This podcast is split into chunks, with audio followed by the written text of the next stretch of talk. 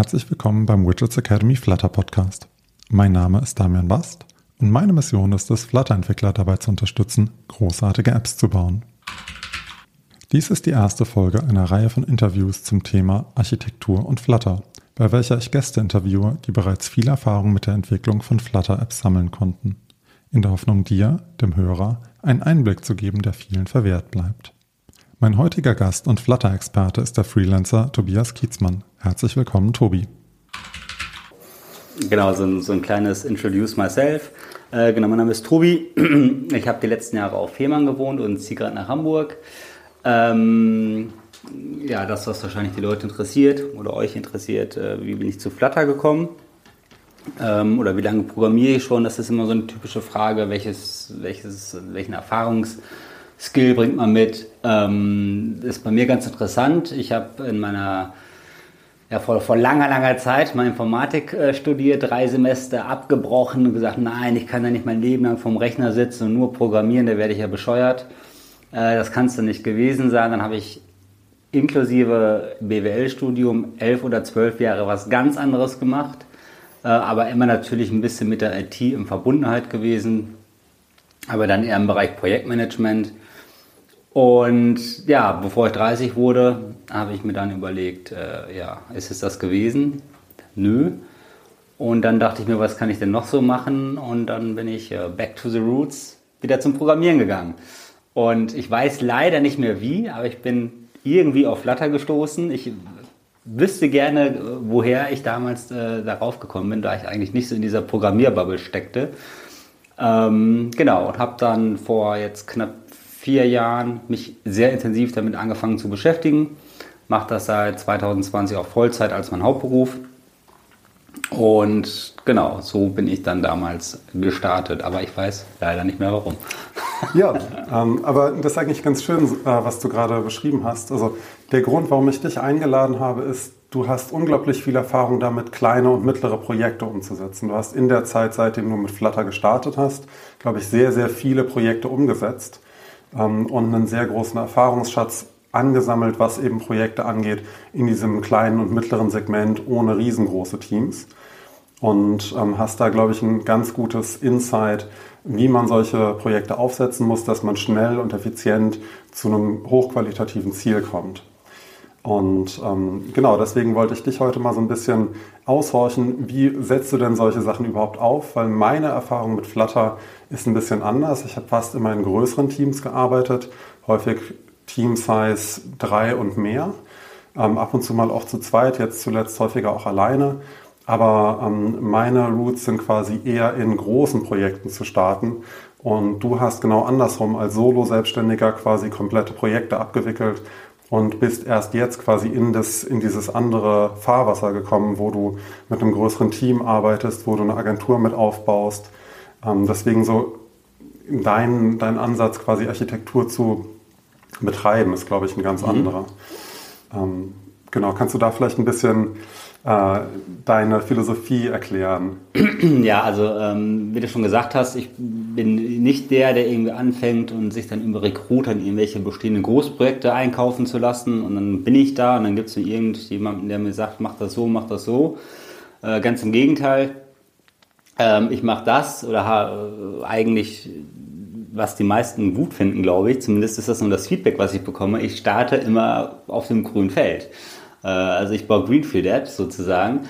Und ähm, ja, mein Fokus liegt dabei natürlich, da ich direkt im Kundenkontakt bin. Also mein, mein, mein Auftraggeber ist dann auch der Endkunde in der Regel. Also war es zumindest die letzten Jahre.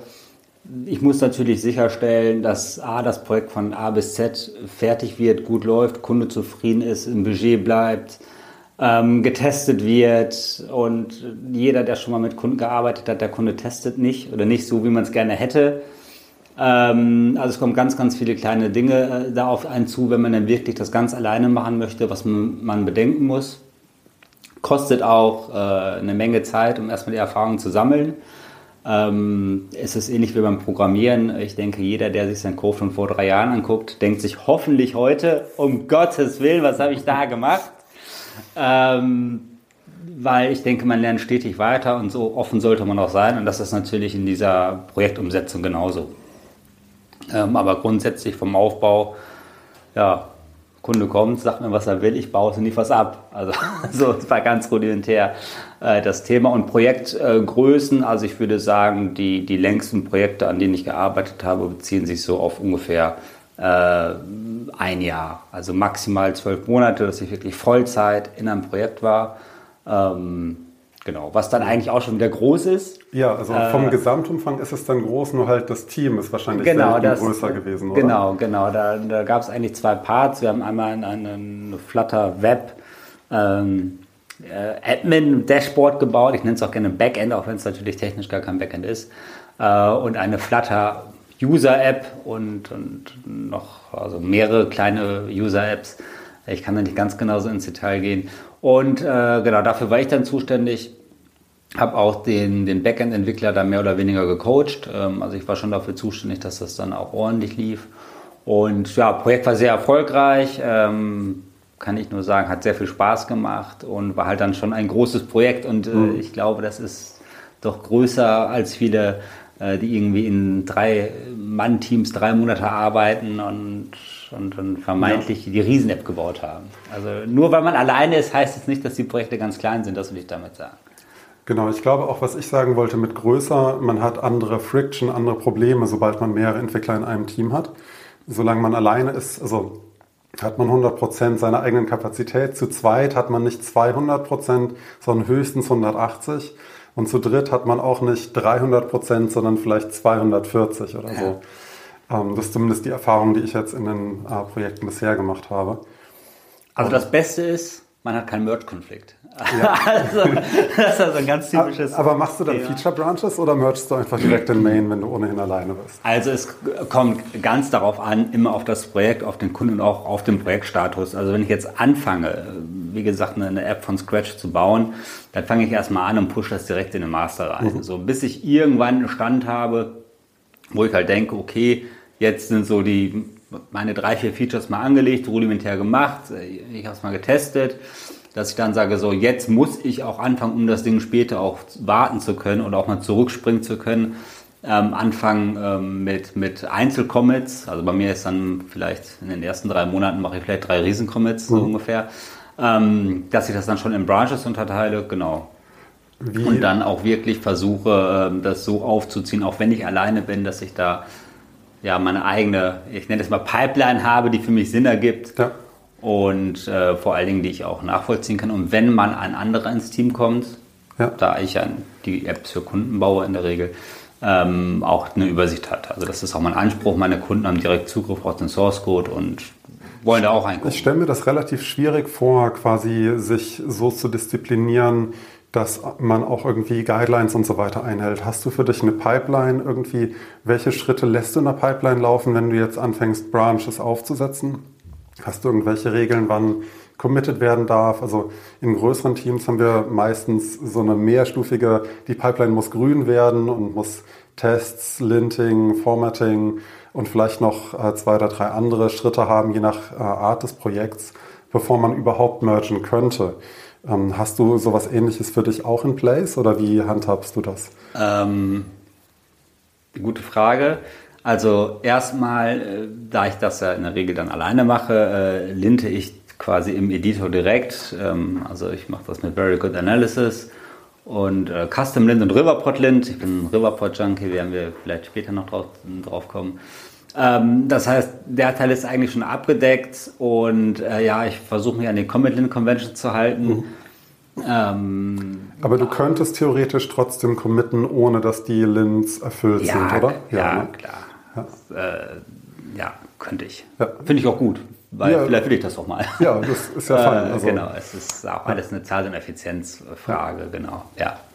Aber in der Regel, um das vielleicht noch einmal ein bisschen tiefgründiger zu erläutern, also ich arbeite dann Feature-Based, ähm, habe quasi für jedes Feature meine Branch. Wenn das Feature soweit ist, dass ich denke, äh, ist es fertig, dann geht es in die Dev Branch. Mergst du dann oder rebasest du? Ja, ich merge das einfach rein, genau. Ja. Mit Squash oder, ähm, also machst du quasi, dass alle deine Untercommits auf dem Branch ja. zusammen in einen kommen? Ja, oder? Genau, ja. alles in einen. Und dann, äh, wenn die Testbranch so weit ist, dass ich denke, jetzt Dev Branch, Entschuldigung, soweit ist, dass, äh, dass ich denke, wir könnten wieder eine Testversion machen. Äh, das heißt für den Kunden Testflight, whatever. Dann geht es in die Test Branch und die wird dann irgendwann gebammt, hoffentlich bei Abnahme in die, in die Production Branch oder Ah, das heißt, du hast wirklich mehrere Lanes quasi. Du hast quasi sowas wie Master Staging. Genau. Und dann Feature genau. Branches. Genau. Wobei das natürlich jetzt Best Practice wäre für mich, wie ich es am liebsten machen würde. Ich bin natürlich ganz ehrlich, äh, mache ich auch nicht in dem Projekt. Ich habe das lange, wir haben das ursprünglich mal überlegt und ich habe das jetzt in den letzten drei Jahren, glaube ich, gar nicht mehr gemacht, dass wir einen Staging Branch dazwischen haben, weil das halt so, ähm, dann muss ja jemand sich auch darum kümmern, was kommt aus Staging in Master und quasi, wer hat quasi die Hoheit über all das. Das bin ja ich. Ja, ja genau. Das ist, da ist es, glaube ich, richtig einfach, wenn du alleine genau, bist. Aber genau. es ist halt im Team. Ähm, dann bleibt es entweder am Lead hängen und der Lead weiß dann auch nicht zwangsweise immer, was Product haben will und so. Ähm, Finde ich aber spannend, dass ihr das quasi oder dass du das für dich so als ähm, Weg, zumindest nicht in allen Projekten, aber in manchen Projekten umsetzt. Genau. Ja. Wie sieht denn, du hast gerade schon gesagt, ähm, Feature-Based Architektur. Ähm, wie würde es denn jetzt aussehen? Du hast so ein neues Projekt und du sagst gerade so die ersten drei Features würdest du in einem ersten großen Commit machen. Aber wie würde das ähm, von der Ordnerstruktur ungefähr aussehen? Also wie legst du das an? Das ist, glaube ich, die Frage aller Fragen. Äh, ich glaube, da kann man auch fünf Leute fragen und kriegt sechs Antworten. Ähm, also grundsätzlich würde ich, um das gleich vorwegzunehmen, einen, einen Move machen, den vielleicht nicht jeder macht. Ich würde meine ganze App in ein Package programmieren. Also ich hätte quasi mein, meine, meine App, die eigentlich nur die Main hat, mehr oder weniger. Und alles weitere geht dann in, in ein Package rein. Das heißt dann vielleicht im ersten Schritt, äh, wenn die App jetzt heißt My App, dann wäre das das My App Core Package. Mhm. Und dann entwickle ich da drin. Und äh, dann würde, es, würde jedes Feature quasi einen eigenen Ordner bekommen. Und in diesem Feature gibt es dann verschiedene Hierarchiestufen, die wieder durch, durch Ordner abgebildet sind. Models, Entities, ähm, Logik, Logic, Screens, Widgets, Routes. Da habe ich dann meine vier, fünf Sachen, die ich da reinballer. Und dann ähm, kommen alle featurebezogenen Sachen da rein. Und genau, dann habe ich das erstmal in einem Package. Und wenn ich meine, es, gibt, es ergibt Sinn, werden die Packages dann wieder ausgelagert in einzelne Package, Packages was ich bei kleinen Apps nicht für so sinnvoll halte, weil jeder, der schon mal mit mehreren Packages gearbeitet hat oder auch ich benutze Melos dafür, der kennt dann die Dependency Hell und weiß, wenn ich zehn Packages habe, habe ich zwar alles ganz toll voneinander getrennt, äh, kann aber kein Package updaten, ohne dass ich hinten umfalle. Mehr oder weniger. Daher muss man auch hier wieder Abstriche machen. Äh, ja, Effizienz, Nutzen. Ähm, Was ist der Grund, der sich äh, dazu bringt, ähm, das in ein eigenes Package auszulagern? Und wenn schon ein eigenes Package, ähm, warum dann nicht einfach die Example-App verwenden? Also so die zwei Fragen. Oder hast du, du hast quasi in deinem in deiner App selbst hast du gar, kein, gar keine Logik oder für was verwendest du dann das zusätzliche? Also wenig Logik. Äh, vielleicht habe ich ein paar, paar weiß ich nicht, paar Routes da drin liegen, ähm, whatever, aber nicht viel. Nee, der Hintergrund ist eigentlich folgender. Ich habe schon wirklich öfters den, den Fall gehabt, dass ich erstmal eine App gebaut habe und am Ende hieß es ja, jetzt möchte ich noch ein Verwaltungstool haben wir ein App-in-Panel. So, dann guckt man dann seine App, da hat man seine Models irgendwo drin und dann baut man das App-in-Panel, dann denkt man sich, hm, die Models brauche ich eigentlich auch. Die UI-Elemente will ich auch wieder benutzen, dass die Buttons mhm. äh, gleich aussehen. Das heißt, da muss ich irgendwann anfangen, das zu extrahieren. Dann merkt man, zumindest glaube ich, dass es so ist, dass man alles, äh, wenn man alles in einer App macht, vielleicht nicht ganz so strikt die Packages alleine leben lässt, sondern vielleicht auch mal Logik ins UI baut. Das ist mir zumindest äh, bestimmt das eine oder andere Mal passiert. Äh, und das vermeide ich halt dadurch, dass ich dann vielleicht am Ende, sobald die Packages größer werden oder die Features, diese wieder auslager und dann diesen Weg gar nicht gehen kann. Aber ich bin halt in der Lage, eigentlich ad hoc eine zweite, dritte, vierte, fünfte App zu bauen und kann einfach auf mein Core-Package zugreifen und habe alles da drin. Ähm, gerade beim Thema White Labeling äh, hm. ist das super gut. In der App lädst du irgendwie ein paar Farben rein. Wie häufig passiert das tatsächlich? Also in, ich habe die Idee, glaube ich, verstehe ich. Ähm, tatsächlich ist es in meinen größeren Projekten, da war immer so der Wunsch, ja, wir wollen noch eine zweite App bauen. Aber wenn die erste App schon drei Jahre Entwicklungszyklus hat, habe ich es noch nie mitbekommen, dass die zweite App auch überhaupt angefangen wurde. Also mit ein oder zwei Ausnahmen. Das heißt, wir haben uns fast immer dann doch dagegen entschieden, das so äh, zu splitten. Wie häufig kommt das für dich dann vor, dass deine Kunden auch so ein Admin-Panel oder eine Web-App oder irgendwas, wo du das wirklich verwenden konntest? Ähm, ja, es liegt natürlich am Upselling und da ich ja auch den Vertrieb mache allein, ähm, denke ich mir natürlich schon vorab so ein bisschen, okay, wo könnte es denn überhaupt Sinn ergeben und, und ähm, wo ist es vielleicht auch wirklich völlig sinnlos, sowas zu machen. Ähm, grundsätzlich baue ich eigentlich für fast jede App auch eine Mini-Web-App und wenn es nur darum geht, irgendwelche Premium-Features für bestimmte User freizuschalten. Ähm, also wenn ich eine App habe mit, mit den App-Purchases, irgendwelchen äh, Subscriptions und ähm, dann möchte gerne mein Kunde sagen, ja, ich möchte aber meiner Familie so ein Abo schenken, wie mache ich das am einfachsten? Äh, dann baue ich da eine ein Firestore-Dokument rein, da kann er dann die E-Mail-Adressen reinschreiben und dann werden die, sind die auf einmal Premium, ohne dass ich da irgendwas in die Stores hacken muss oder über Revenue Cat oder sonst was freischalten muss. Also wirklich ganz einfach. Das ist no big deal. Der Benutzer ist super happy, kann es einfach pflegen, kann es selber vor allen Dingen pflegen. Mhm. Ja, und ähm, für sowas zum Beispiel ja. brauche ich dann mal ganz schnell eine zweite App. Und ähm, genau, da will ich natürlich dann nicht anfangen, irgendwelche Dinge erstmal auszulagern etc. Pp. Und wenn wir nochmal auf die App selbst schauen, ist das dann so, dass deine Packages, haben die selbst Konfigurationswissen oder ist das tatsächlich so, dass wenn du deine App da das Core-Package einbindest, dass du alles, was an Konfiguration notwendig ist, wie zum Beispiel Routes oder keine Ahnung, ähm, für ein Feature, dass das seine Endpunkte definiert bekommt und so weiter. Ist das dann Teil der App oder wäre das im Anfangsprozess vielleicht auch noch Teil von Core? Auch Teil vom Core. Also das Endziel ist natürlich, das hört sich jetzt so überspitzt an, ähm, aus dem Core-Package ergeben sich dann natürlich noch drei, vier, fünf andere Packages im, im Laufe der Entwicklungszeit. Ähm, es ist aber für mich gerade am Anfang, wenn es so in Richtung MVP oder V1 geht, deutlich einfacher in einem Package zu arbeiten als in fünf. Wie wir schon gesagt haben, Dependencies und hat sich in dem einen Package was geändert, was auf das andere zugreift. Da muss ich da wieder ein Get machen. Das muss ich alles aktualisieren. Also da kommen einfach viele Dinge hinzu, die vielleicht erstmal aus Entwicklungssicht äh, nice to have sind, dass man sagt, ich habe es gleich ganz strikt getrennt, alles super. Aber wenn ich am Ende des Tages sehe, ich brauche pro Tag eine Stunde mehr, dann kostet mich das in der Woche 500 Euro. Das sind im Monat 2000 Euro. So muss ich einfach als Selbstständiger rechnen. Ich sage es mal mehr oder weniger. Und wenn ich äh, der Meinung bin, ich kann das drei Monate lang erstmal so machen mhm. und damit spare ich mir 6000 Euro, dann mache ich das so. Und äh, das sind, glaube ich, Entscheidungen, die man vielleicht eher so aus der unternehmerischen Sicht dann auch treffen muss. Es ist schon immer sehr schwierig, das merke ich auch gerade, wenn ich mit Leuten spreche, die für Produkte entwickeln, diesen Cut zu schaffen zwischen, was ist Best Practice, wie sieht meine ideale App in der Theorie aus und was kann ich dem Kunden verkaufen, wofür werde ich überhaupt bezahlt und wie bin ich effizient, dass ich nicht am Ende sage, ich habe eine ganz tolle App gebaut, da kriege ich 10.000 Euro für, ich habe aber drei Jahre gebraucht, mhm. Äh, um das mal so ganz überspitzt zu sagen. Das hilft mir auch nicht. Dann ist die App zwar toll, aber ich bin pleite. Ja.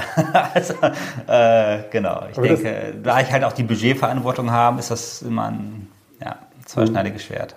Ich finde gerade, das ist ein spannendes Thema, weil am Anfang von einer App kann man ja relativ viele Weichen stellen. Also ähm, ein Beispiel, was ich immer wieder habe, ist so Accessibility. Ähm, da so die Frage Text-Scale-Faktor. Wir haben es ganz häufig, dass irgendwie der Designer ähm, ein pixelperfektes Design für einen Text-Scale-Faktor hat und dann idealerweise auch mit kurzen Sätzen und alles passt irgendwie 1A genau ins Design und es bricht, sobald man ein bisschen mehr reinpackt. Und responsive ist es auch nicht, was der Designer sich ausgedacht hat. Und dann ist so die Frage, ähm, ja, könnt ihr das nicht einfach responsive machen und am besten auch noch ein Tablet-Design? Ähm, und ja, wir haben da vielleicht auch noch so, äh, so eine Accessibility-Anforderung, weil vielleicht sind wir ein staatliches Unternehmen oder so und müssen ähm, Screenreader unterstützen und theoretisch sogar noch Kontrast oder so. Ähm, ich habe es jetzt leider schon sehr häufig mitbekommen, dass die Kunden dann gesagt haben, ja, wir wissen eigentlich gar nicht, was wir wollen und ja, wir machen das dann später. Ähm, während Genau, also so ein bisschen die Frage, wie ist das bei deinen Apps, die du bisher mit begleitet hast? Wie hast du das gemacht? Also auch gerade so die Screenreader-Thematik, ähm, aber auch Kontrast und ähm, Skalierung. Mhm. Ähm, da würde ich gerne eine Sache noch vorwegnehmen. Bitte, ich kann zu jedem empfehlen, ein Learning, baut eure Apps immer mehrsprachig auf. Äh, das kommt, glaube ich, auch da rein. Ich glaube, jeder, der schon mal gedacht hat, diese App wird immer nur Deutsch sein oder immer nur Englisch, äh, und dann kam auf einmal doch der Request rein, ist, wir brauchen noch eine zweite Sprache. Und dann muss man Strings in tausenden von Dateien und Packages suchen. Ähm, also das erstmal vorab, ich denke, es passt da so ein bisschen rein. Mein, mein erstes Learning, egal wie klein die App äh, zu scheinen seid, baut es gleich internationalisiert auf. Äh, also, Was verwendest du da? Also wie internationalisierst ähm, du? Ich habe angefangen mit Easy Localization, wie glaube ich recht vieles. Mhm. Sollte ein bekanntes Package sein da zumindest nach meiner Meinung nach vor, vor drei, vier Jahren die standardmäßige äh, Herangehensweise ein bisschen komplex war. Genau, heute mixe ich das. Es gibt Apps, dass ich einfach über Flutter, Gen Intent ähm, und ARP-Files arbeite, aber halt auch noch mit Easy Localization. Mhm. also es ist jetzt nicht so, dass ich in irgendwelche Projekte gehe und sage, das muss ich jetzt mal umbauen ähm, auch das wieder effizient. Für den User ist es kein Unterschied oder für den Kunden. Ähm, genau. Vielleicht hier eine kurze Seitenfrage, weil es mich interessiert. Hast du schon mal eine App gehabt, die die Localization nachladen musste? Also dass du quasi in der Lage sein musstest, ohne Deployment die Übersetzungen auszutauschen? Ähm, tatsächlich nicht, kenne aber diesen Fall. Also sagen wir es mal so, ich hätte es schon mal gerne gemacht, aber es war jetzt nicht kritisch, dass es nicht so war, weil irgendwo welche Fehler in Texten standen. Ähm, ich bin A, ein Freund, Texte auch über die, die Datenbank auszuliefern und die vielleicht gar nicht direkt hart in die App zu coden. Mhm. Ähm, das ist mal Punkt 1 einer Herangehensweise. Natürlich sollte man das nicht für seine ganze Localization-File machen, sondern da geht es jetzt um, um, einzelne Werte. Nee, aber das wäre ein schöner Fall für Shorebird, äh, ja. wo wir vielleicht später nochmal drauf zurückkommen. Ähm, nee, so nicht, aber ich meine, es gibt auch bestimmte Loader für zumindest diese Localization. Easy Localization ich meine, man kann was nachladen. Genau. Irgendwie JSON oder ich genau. glaube JSON. Da kann man relativ gut die Sachen tauschen. Bei der Standardversion von Flutter habe ich jetzt selbst noch keine Lösung gesehen, aber möglicherweise deswegen die Frage, ob du Na, was. Gut, äh, die, die, die Standardlösung generiert halt Code und das wird halt genau. in der Runtime nicht funktionieren. Da wäre halt die Frage, ob es da auch einen alternativen Loader gibt oder ja. sowas, äh, von dem du schon mal gehört hast. Nee, aber kann ich so nicht sagen. Also ich würde ja. auch da wäre mein Go-To erstmal Easy Localization, weil ich ja. meine auch, die haben irgendwie eine Möglichkeit. Ja. Okay, und das Thema ähm, Screenreader, Kontrast und. Genau. Ähm, ja, also Designer, ähm, Designer immer sehr klein, wie ich finde. Also jedes Design, was ich kriege, äh, und ich trage schon eine Brille, denke ich mir, was ist das alles klein und äh, Buttons kann man gar nicht drücken und Schriften sind klein. Ähm, das ist ja so eine, so eine typische Vorliebe. Ähm, also ich lege schon sehr, sehr viel Wert darauf, dass die App natürlich ähm, lesbar ist, funktioniert und merke das auch an. Ein Beispiel ist, um, um mal erstmal langsam anzufangen. Also ich entwickle zum Beispiel grundsätzlich immer auf dem Real Device und immer auf dem iPhone SE, weil ich damit ein sehr, sehr kleines Device abfange und damit schon direkt ganz, ganz viele Designs, die ich bekomme, äh, wieder zurückgeben kann und sagen kann, das hast du alles ganz schön gedacht, aber hier passen keine drei Knöpfe nebeneinander. Das geht einfach nicht. Äh, nicht mal mit dem Textcale Factor 1.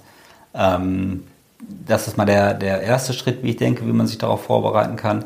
Dann ähm, bin ich ein großer Fan, um das auch einfach zu machen. Ähm, ich kann mir zum Beispiel irgendwo eine kleine Funktion machen, die heißt Test, Test Text oder so. Und dann wird in jedes Text-Widget äh, ein 100 Zeichen langer Text reingefügt. Ähm, und dann sehe ich, also es ist super easy zu implementieren, dauert 30 Sekunden. Wie machst du das? Also was ist da dein Trick? Na, ich könnte, ich könnte zum Beispiel, wenn ich, äh, wenn ich, wenn ich sagen möchte, hey, ich will jetzt irgendwas testen, ich habe mein App-Text-Widget zum Beispiel, was mhm. mein Text-Widget ersetzt, würde ich sowieso empfehlen. Ich würde nicht mit dem normalen Text-Widget arbeiten, es sei denn, ich habe wirklich Text-Themes, mit denen ich arbeite.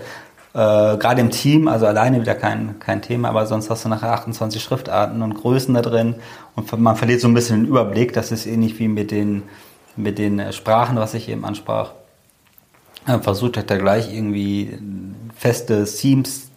Wie verwendest du dann deinen App-Text? Also ist quasi App-Text dann die Hast du dann auch... Return einfach einen Text. Genau, aber hättest du dann auch sowas wie App Headline und App Body und App irgendwas? Oder ist das quasi... Ähm, holt sich das aus dem Theme, den Textstyle? Wie, wie machst du dann deinen Textstyle genau, da rein? Genau. Ähm, also den Textstyle, das würde ich alles Theme. Mhm. Also Standard ich, Material Theme, also ähm, aus dem Textstyle? Ich, ich extende den Material Theme mehr oder weniger mhm. und habe da meine eigene äh, Text-Theme-Extension, die ich baue. Und dann gibt es äh, Theme of Context, Text-Theme und dann, keine Ahnung, App-Header 1. Genau, aber das wäre dann deine Extension, die du auf Bildkontext geschrieben hast, die genau. dann deine Theme Extension auf das Material Theme ausliest, in dem wiederum deine Textstyles drinstehen. Genau. Also quasi eine eigene Klasse für deinen Text. Text ja, so mehr oder weniger. Genau. Also ein App-Text-Theme oder was in der Richtung. Genau. Zum Beispiel auch Farben würde ich da reinschreiben. Ähm, auch da kann man mit Brightness für Light und Dark das ganz toll mhm. machen, was in der Regel wohl ausreicht. Ja. Also ich hatte jetzt noch keine Anfrage, wo ich sechs Themes einbauen sollte. Ja. Ähm, Genau, nee, das mache ich mit Extensions und dann könnte man zum Beispiel dieses äh, App-Textfeld machen, äh, was einfach einen Text returnt, aber schon mit vorgegebenen Parametern und da könnte ich einfach dann eine Abfrage machen auf irgendeinen Boot oder so, den ich in der Main mir irgendwo halt reinschreibe. Als Beispiel mhm. ist Test, ist Text-Test, whatever.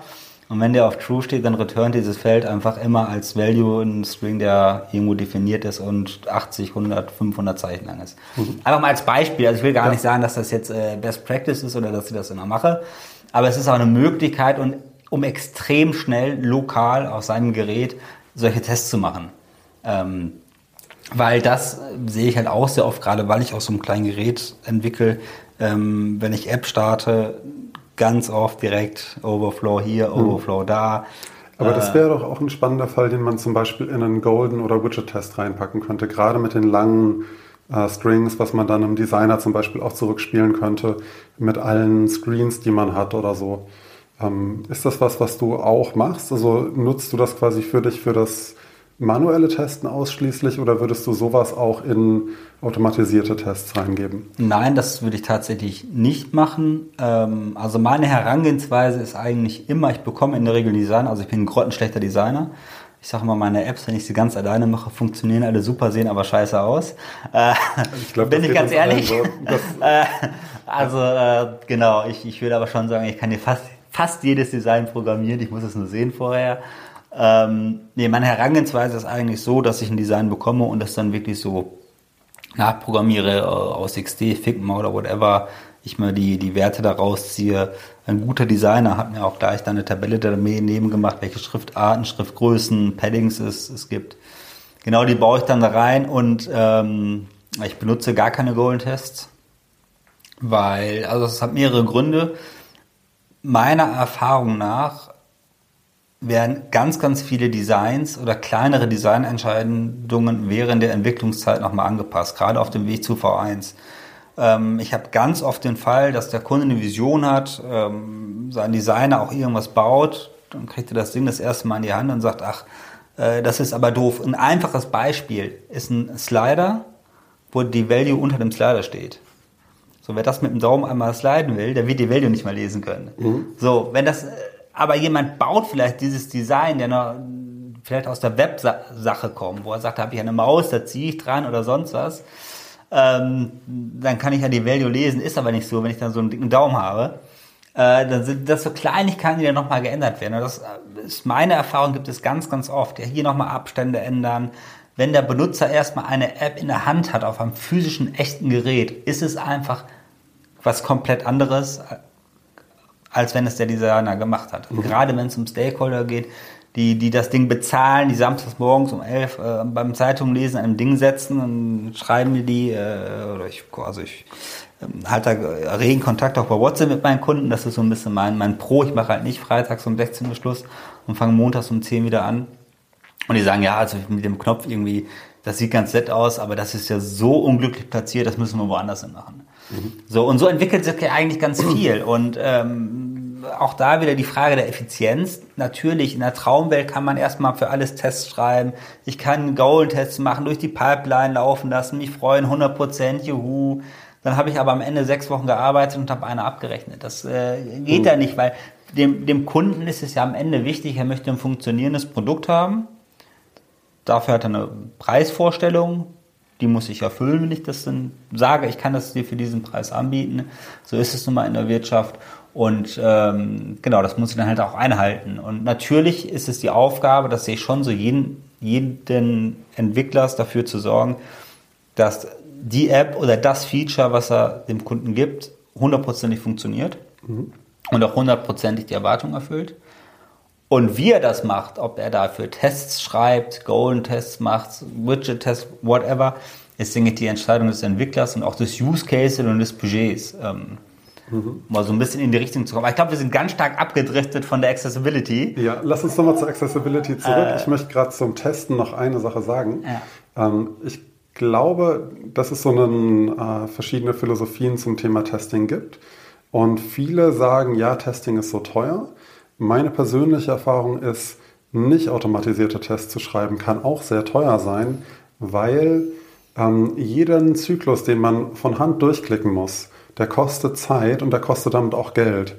Und ähm, wenn man so einen Zyklus schafft, vorher zu definieren, in einem Widget-Test zum Beispiel, und den durchlaufen lässt und den vielleicht auch häufiger durchlaufen lässt und gerade so den Happy Path damit covern kann, ähm, dann kann man sich eigentlich immer sicher sein, dass die App genau das, zumindest was sie tun soll, auch tut. Ähm, und man muss nicht zum 25. Mal diesen ähm, selben Weg als Nutzer durchgehen, gerade wenn man irgendwie Abzweigungen und Bäume hat, ähm, kann das richtig Sinn ergeben, das in meiner in meinem Erlebnis quasi ähm, ja. Widget zu testen. Ähm, Gehe ich mit? Wie immer, es kommt darauf an. Ja. Äh, also ich, ich denke, äh, es kommt einmal auf den, auf den Prozess innerhalb der App an, auch wie kritisch ist das Ganze. Also Payment-Interaktion will ich alles testen und das würde ich, da würde ich nicht nur Tests für schreiben, da würde ich mich auch drei Stunden hinsetzen, irgendwas klicken und irgendwie versuchen, den Test auszutricksen. Äh, mhm. Also es gibt da immer Dinge, die extrem kritisch sind und manche, die halt am Ende vielleicht unschön sind, ähm, aber sich relativ schnell und einfach lösen lassen. Ja. Ähm, genau, daher denke ich, muss man da abwägen und dann auch im Einklang mit dem Kunden. Ähm, wie gesagt, zum Thema Widget-Test, äh, Entschuldigung, Goal-Test äh, nur nochmal. Also ich mache halt die Erfahrung, dass sich sehr viel während des Entwicklungszeitraums noch durch die Usability-Tests dann ja. tatsächlich nochmal anpasst. Also Golden Test sehe ich persönlich auch eher so am Ende von dem Entwicklungszyklus, um dann einzulocken und sicher zu machen oder sicherzustellen, dass im weiteren Prozess in der Wartung sich nicht versehentlich was verschiebt. Ja, also das, genau. ähm, da sehe ich einen großen Benefit davon. Was halt, was halt auch dazu kommt, ähm, es gibt auch die Fälle, da bekomme ich ein Initialdesign, dann in Absprache ändern wir dann was da dran, dann wird aber das Figma-Design vielleicht nicht mehr angepasst. Mhm. Also ja. es gibt halt auch diesen, das kennt wahrscheinlich auch jeder. Das ist definitiv. Wenn ich dann dem Designer sage, du, ich habe den Knopf schon umgebaut, kannst du es mir bitte gerade nach meinem Figma vorbauen, nachbauen, whatever. Äh, da wird der Rattenschwanz halt doch irgendwann am Ende sehr, sehr lang und damit auch teuer und damit auch einfach ineffizient, weil mhm. äh, ganz ehrlich, wenn ich Designer bin und da sitzt ein Entwickler und sagt, du, ich habe das schon mal umgebaut, das haben wir ja gerade so besprochen, ist das in Ordnung, dann mache ich dann Haken dran, der wohl hat er wohl gemacht. Äh, wenn der mir dann sagt, jetzt schieb doch mal den Button nochmal um und update die Figma-Version und, Ja, und am Ende schiebt er ein bisschen woanders hin als du und denkt dann, ja, so hätte ich es gerne und du hast es ganz anders umgesetzt und man hat dann einen genau, Disconnect. Genau, das, das, das ist auch ein Klassiker. Es gibt halt viele, viele Punkte zwischenmenschlich auch, ja. die in so einer Arbeitsweise schon dann auch mal nicht, vielleicht nicht ganz so schön sind. Ja. Okay, lass nochmal den Bogen zurück zu Accessibility schlagen. Ja, ähm, wir hatten jetzt Textlängen und sowas schon drin und äh, Bildschirmgrößen, dass du auf einem sehr kleinen Device entwickelst auch. Ich glaube, das ist auch ein äh, großer Benefit. Tatsächlich auf einem relativ großen Device, so die günstigen Phablets, ist äh, das andere Extrem, was ich auch sehr empfehlen kann, weil es wird sehr schnell sehr weiß. Also, dass man eine App quasi ja. hat, die auf einmal sich anfühlt, als hätte man da, keine Ahnung, als steht man in der Wüste und da ist nichts. Also Hot Take, macOS App bauen. Äh, ja, okay. also klar, gerade Thema Scrolling ist ein Real Device unschlagbar und auch was äh, Tab Areas angeht. Ich hatte letztens mal eine kleine Kollision zwischen einer Scrollbar und einem Button, mhm. äh, wo ich denke, wieso kann ich den Button nicht ordentlich drücken, weil da irgendwie so eine blöde Scrollbar äh, drin, drauf, wie auch immer lag. Ähm, nee, also was ich wirklich sehr entspannt finde, ist einfach eine macOS-App zu bauen, was ja dank Flutter wirklich super schnell geht. Also für alle, die auf dem Apple entwickeln, natürlich nur. Ähm, und dann habe ich da nämlich meinen Hot Reload, äh, Hot Restart und Restart und hast du nicht gesehen und kann einfach per Maus mein Fenster groß und klein ziehen in alle mhm. möglichen Richtungen und kann da eigentlich alles mit abfrühstücken. Funktioniert halt nur so lange, wie du keine Plattform-Channels hast, die ähm, mobile-specific sind. Richtig, aber nehmen wir mal, was, ich meine, was haben wir denn da, was das Design betrifft? Äh, ich meine, genau, Kamera-Widget ist egal, genau, ich also, sagen. Ich glaube, dann ist eher die Frage, ähm, wie startest du das ganze Ding, dass du es halt auch auf dem Mac starten könntest. Okay, das also, könnte ein bisschen ätzend werden. Das ist, also tatsächlich, ich habe relativ viele Gesundheit, Gesundheits-Apps gebaut und die haben fast alle irgendwas, was mobile-specific ist. Da ging das, wenn wir das Design ausgelagert haben, wir hatten häufig so Design-Packages, dann ging das ganz gut. Ja. Sonst würde ich doch ein iPad nehmen. Ja, also, okay. ja genau. Das liegt auch auf Oder halt ein Simulator. Ne? Du kannst genau. ja auch das ja. Äh, iPad im Simulator laufen lassen. Ja, genau. Ähm, oder um, den Device Preview, das Device Preview Package. Ja, das benutze ich eigentlich nicht. Okay. Also äh, irgendwann mal, mal benutzt, benutzt ja. vor ganz, ganz langer Zeit. Und dann gedacht, ja, ich habe doch das Gerät hier liegen, ich muss es ja. eh in echt laufen lassen. Gerade Thema äh, ja, List Views, ich kann es jedem nur empfehlen. Aber auch auf dem es, physischen Device kannst du ja den, äh, das Device Preview nutzen, um auf einem größeren Device kleinere laufen zu lassen. Ja, aber also von der Usability, ich habe jetzt ein iPad in der Hand und das jetzt darauf ein iPhone SE simulieren ja. und will mit dem Daumen mal eben da irgendwo runterscrollen. Also, ja, okay. Sehe ich, also ich habe es tatsächlich auch vor zwei Jahren, glaube ich, zuletzt aktiv in einem Projekt genutzt. Ja. Ähm, genau, finde es auch spannend, dass du das auch früher genutzt hast, aber jetzt auch länger nicht. Ja. Ähm, was ist dein Take zum Thema Widgetbook zum Beispiel, was ja auch sowas ähnliches anbietet? Ähm, hast du das mal in einem Projekt ausprobiert? Was ist da so dein ja, also ich habe, also ja, ähm, aber eher in einem Side-Project mal geguckt, äh, wie, wie, wie läuft das eigentlich alles. Ähm, Finde ich an sich eine super coole Sache. Ähm, auch, dass es das überhaupt jetzt schon für Flutter gibt. Äh, ich meine, das, das nennen wir Flutter jetzt mal Framework, ist ja wirklich noch nicht so alt, zumindest auch in der Breite. Äh, ist es schon cool, dass wir mittlerweile solche Möglichkeiten haben und solche mächtigen Tools, die uns so viel Arbeit abnehmen oder erleichtern können. Ähm, für mich in meiner Teamgröße ist es eher uninteressant, ähm, weil gerade Kollaboration, Designer, Entwickler, ähm, ich brauche halt sehr viele Leute, die sich dann schon damit auseinandersetzen, damit Kannst arbeiten. Für den Kontext geben. vielleicht äh, sagen, wie groß deine Teamgröße jetzt auch in der Agentur ist oder wie viele Leute jetzt gleichzeitig auf einem Projekt wären?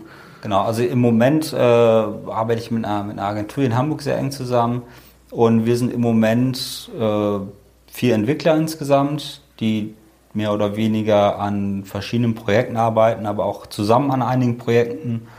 Und genau. Da werdet ihr zu zwei, zu dritt auf zu einem dritt, Projekt? Zu dritt, zu viert, genau. Wir okay, ja. machen Full Stack Dart, äh, okay. also auch das ja. Backend dann in, in, ja. in Dart. Äh, genau, kann ich nur jedem empfehlen, macht super Spaß. Ähm, mhm. Genau, aber dann kommt man vielleicht in die Größe, äh, wobei auch da ist es halt immer diese Abhängigkeit noch vom Designer, den man ja auch irgendwie mit ins Boot holen muss. Ja.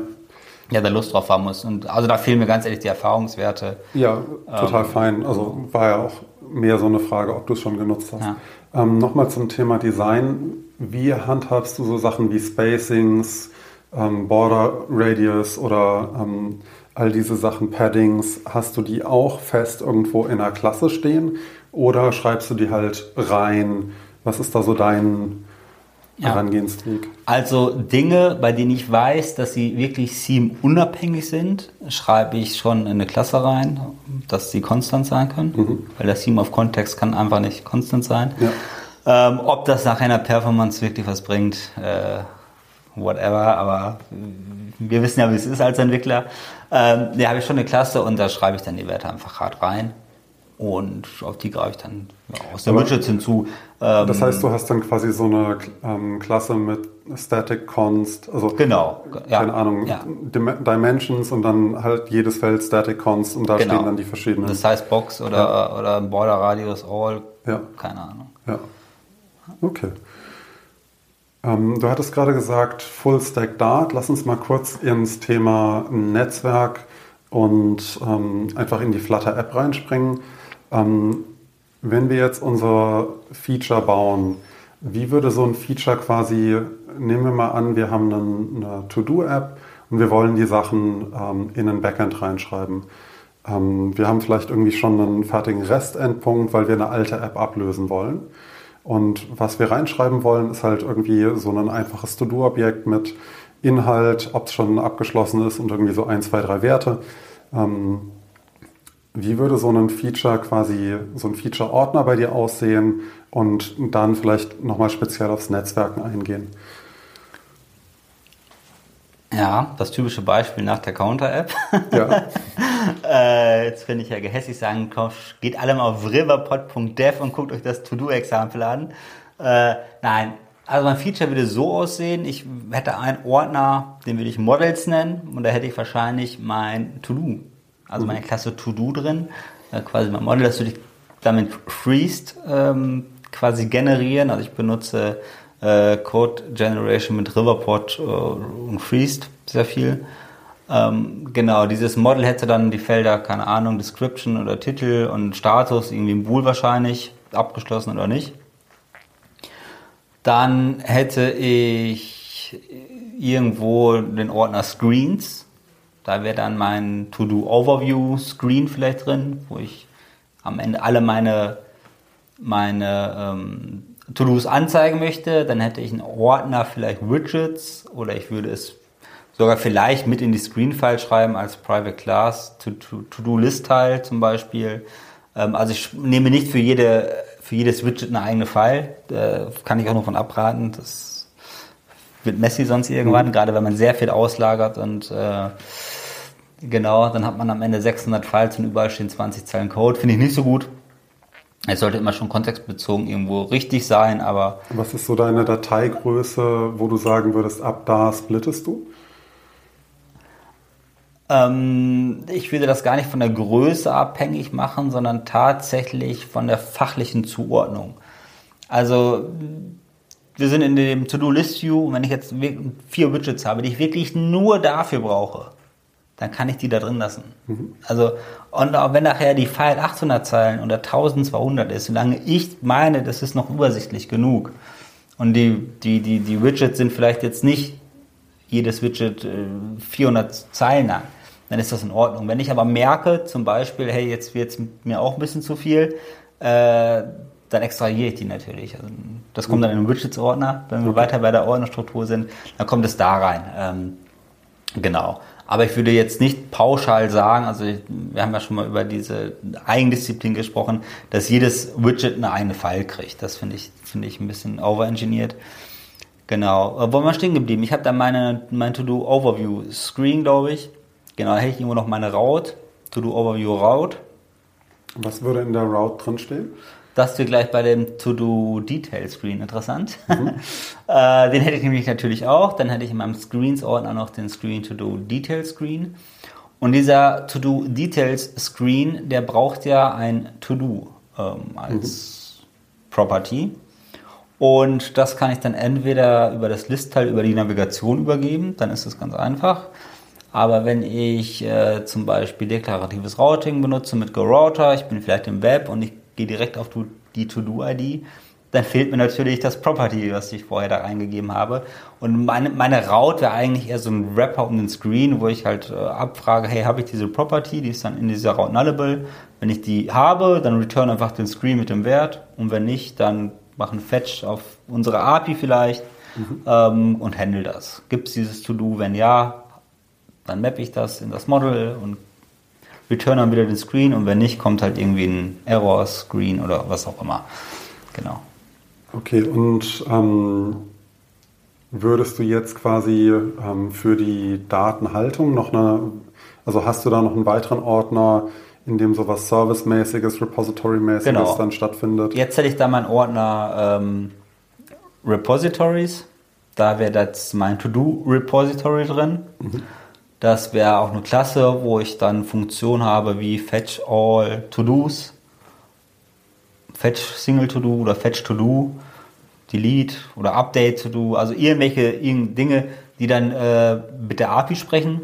Mhm. Genau.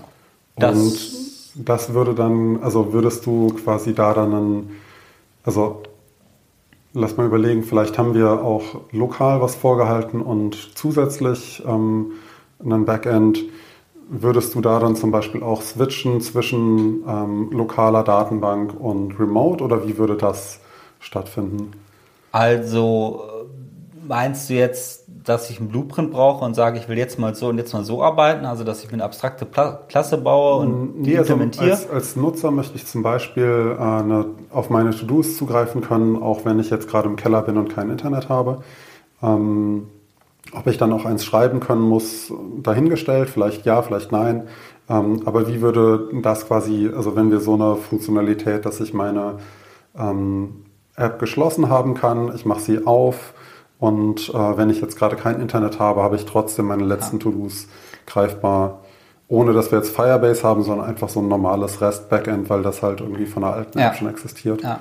Dann würde ich äh, mir ein zweites Repository bauen. Also mhm. in meinem Ordner Repository, dann gibt es halt einmal äh, To-Do Remote Repo, wie auch immer wir das jetzt beziffern mhm. wollen. Oder, ja. Und dann gibt es halt mein Local Repo und ähm, das würde ich äh, mit ISA aufbauen oder ISA. Mhm ähm, wo ich dann halt auch meine To-Do speichern kann. Ähm, hat wahrscheinlich die komplementären also die, oder die gleichen Funktionen, Fetch, Fetch All, Fetch Single, ähm, wie auch immer. Und dann würde ich mir quasi meinen Controller bauen, der dann halt vielleicht erst versucht oder direkt das Offline anzeigt. Da gibt es ja mehrere Ansätze, versucht mhm. erst offline anzuzeigen und lade dann online nach oder versuche ich erstmal online anzuzeigen und als Fallback offline. Äh, ja. Genau. Das heißt, du hättest quasi eine Klasse, die dann so eine Controlling-Funktion hat, die dann auf diese beiden Repositories wahlweise zugreift oder genau. ähm, sagt, das eine ist die Source of Truth und die andere lädt nach oder so. Genau, ähm, ja. Und hättest das quasi dann als Verteilerklasse. Okay.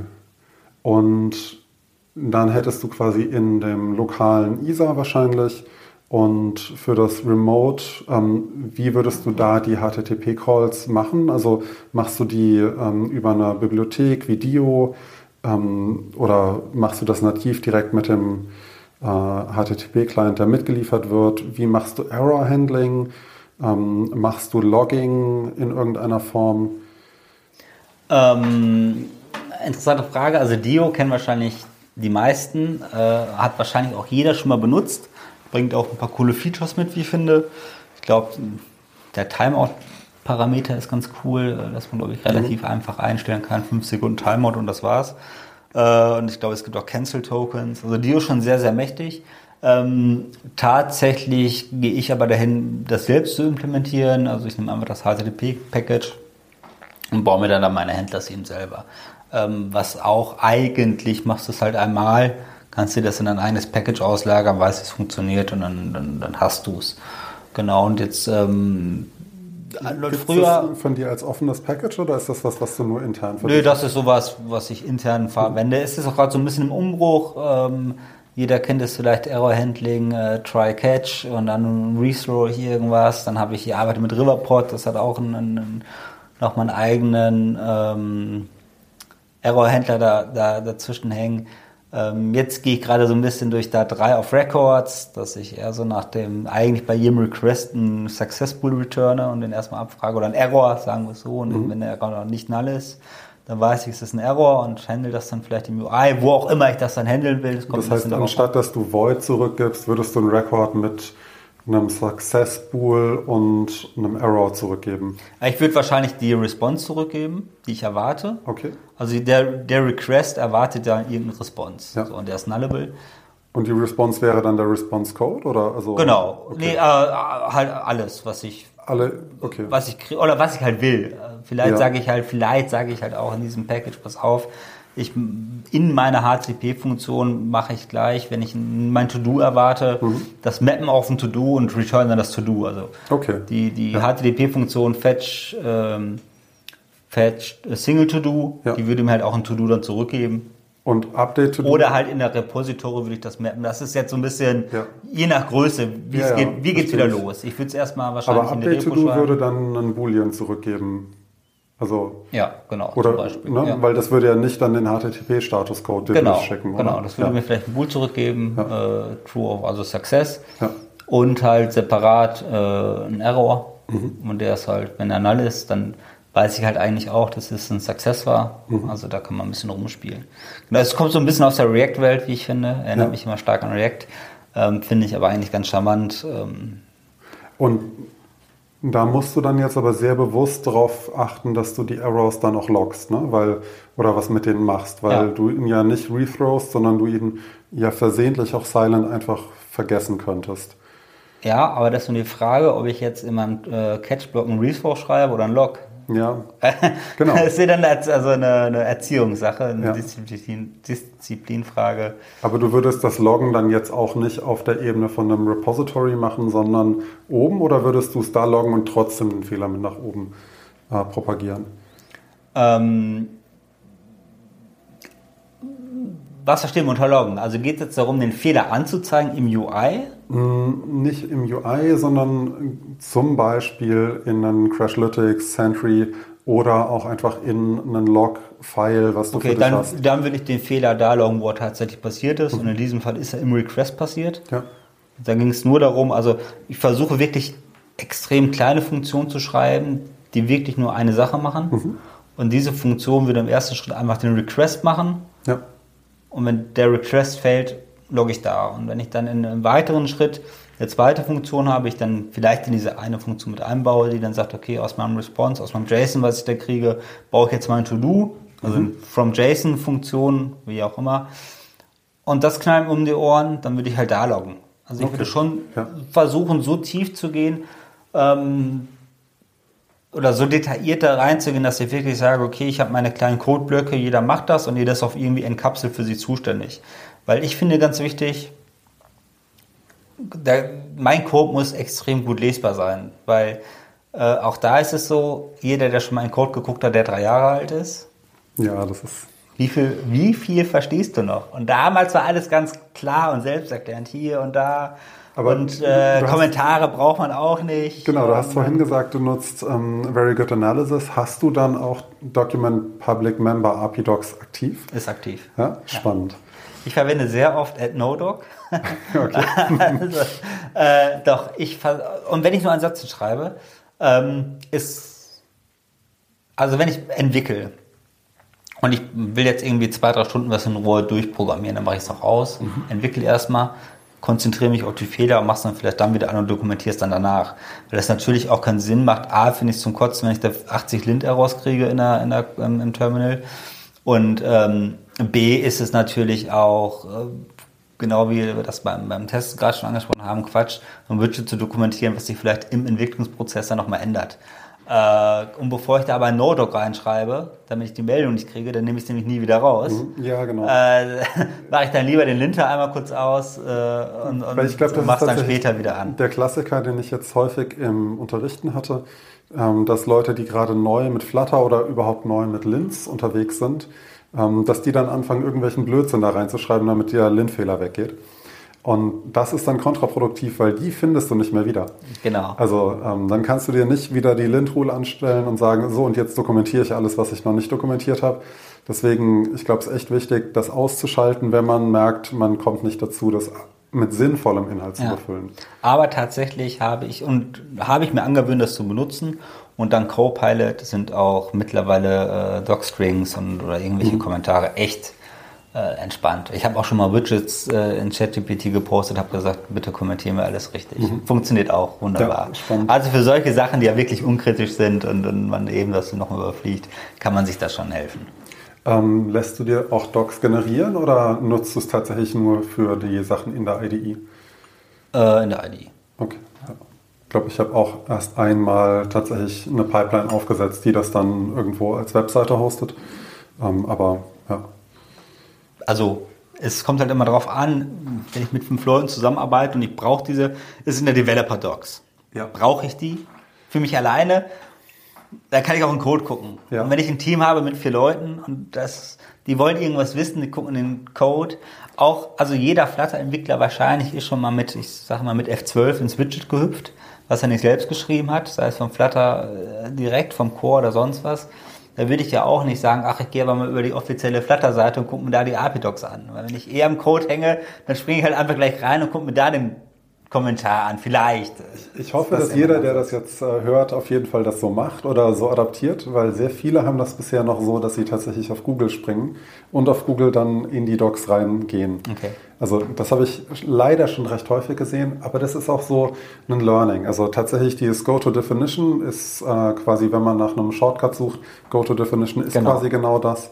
Ähm, und Go Back. Das sind, glaube ich, die wichtigsten Shortcuts, die man am Anfang lernen sollte. Und wenn man sie noch nicht kann, nicht schlimm, dann jetzt lernen, ähm, weil das ist tatsächlich was, was einem den Lernprozess massiv verkürzt. Und auch wenn man sich in der eigenen Codebase zurechtfindet, Go-to-Definition ist immer unglaublich hilfreich. Ja. Zum Navigieren. Und ich glaube sogar ja, dass dann sowieso spätestens da Kommentar dann auch der Link zur offiziellen API-Webseite steht. Ich glaube zumindest bei den Flutter-Widgets ist es oft so, dass du im Docstring auch einen Link zur API Manche haben das, aber nicht alle. Aber nicht alle, ja. Und ähm, was aber ganz spannend ist, man hat halt ähm, zum Beispiel die YouTube-Embeddings äh, und all das oder Dartpad-Embeddings, die hat man natürlich nicht in der eigenen IDE. Ja, das wäre cool, ja. wenn wir da vielleicht noch ein Plugin bauen würden, ähm, weil theoretisch müsste das ja möglich sein, ähm, dass wir innerhalb von der IDE äh, uns die Sachen auch darstellen lassen.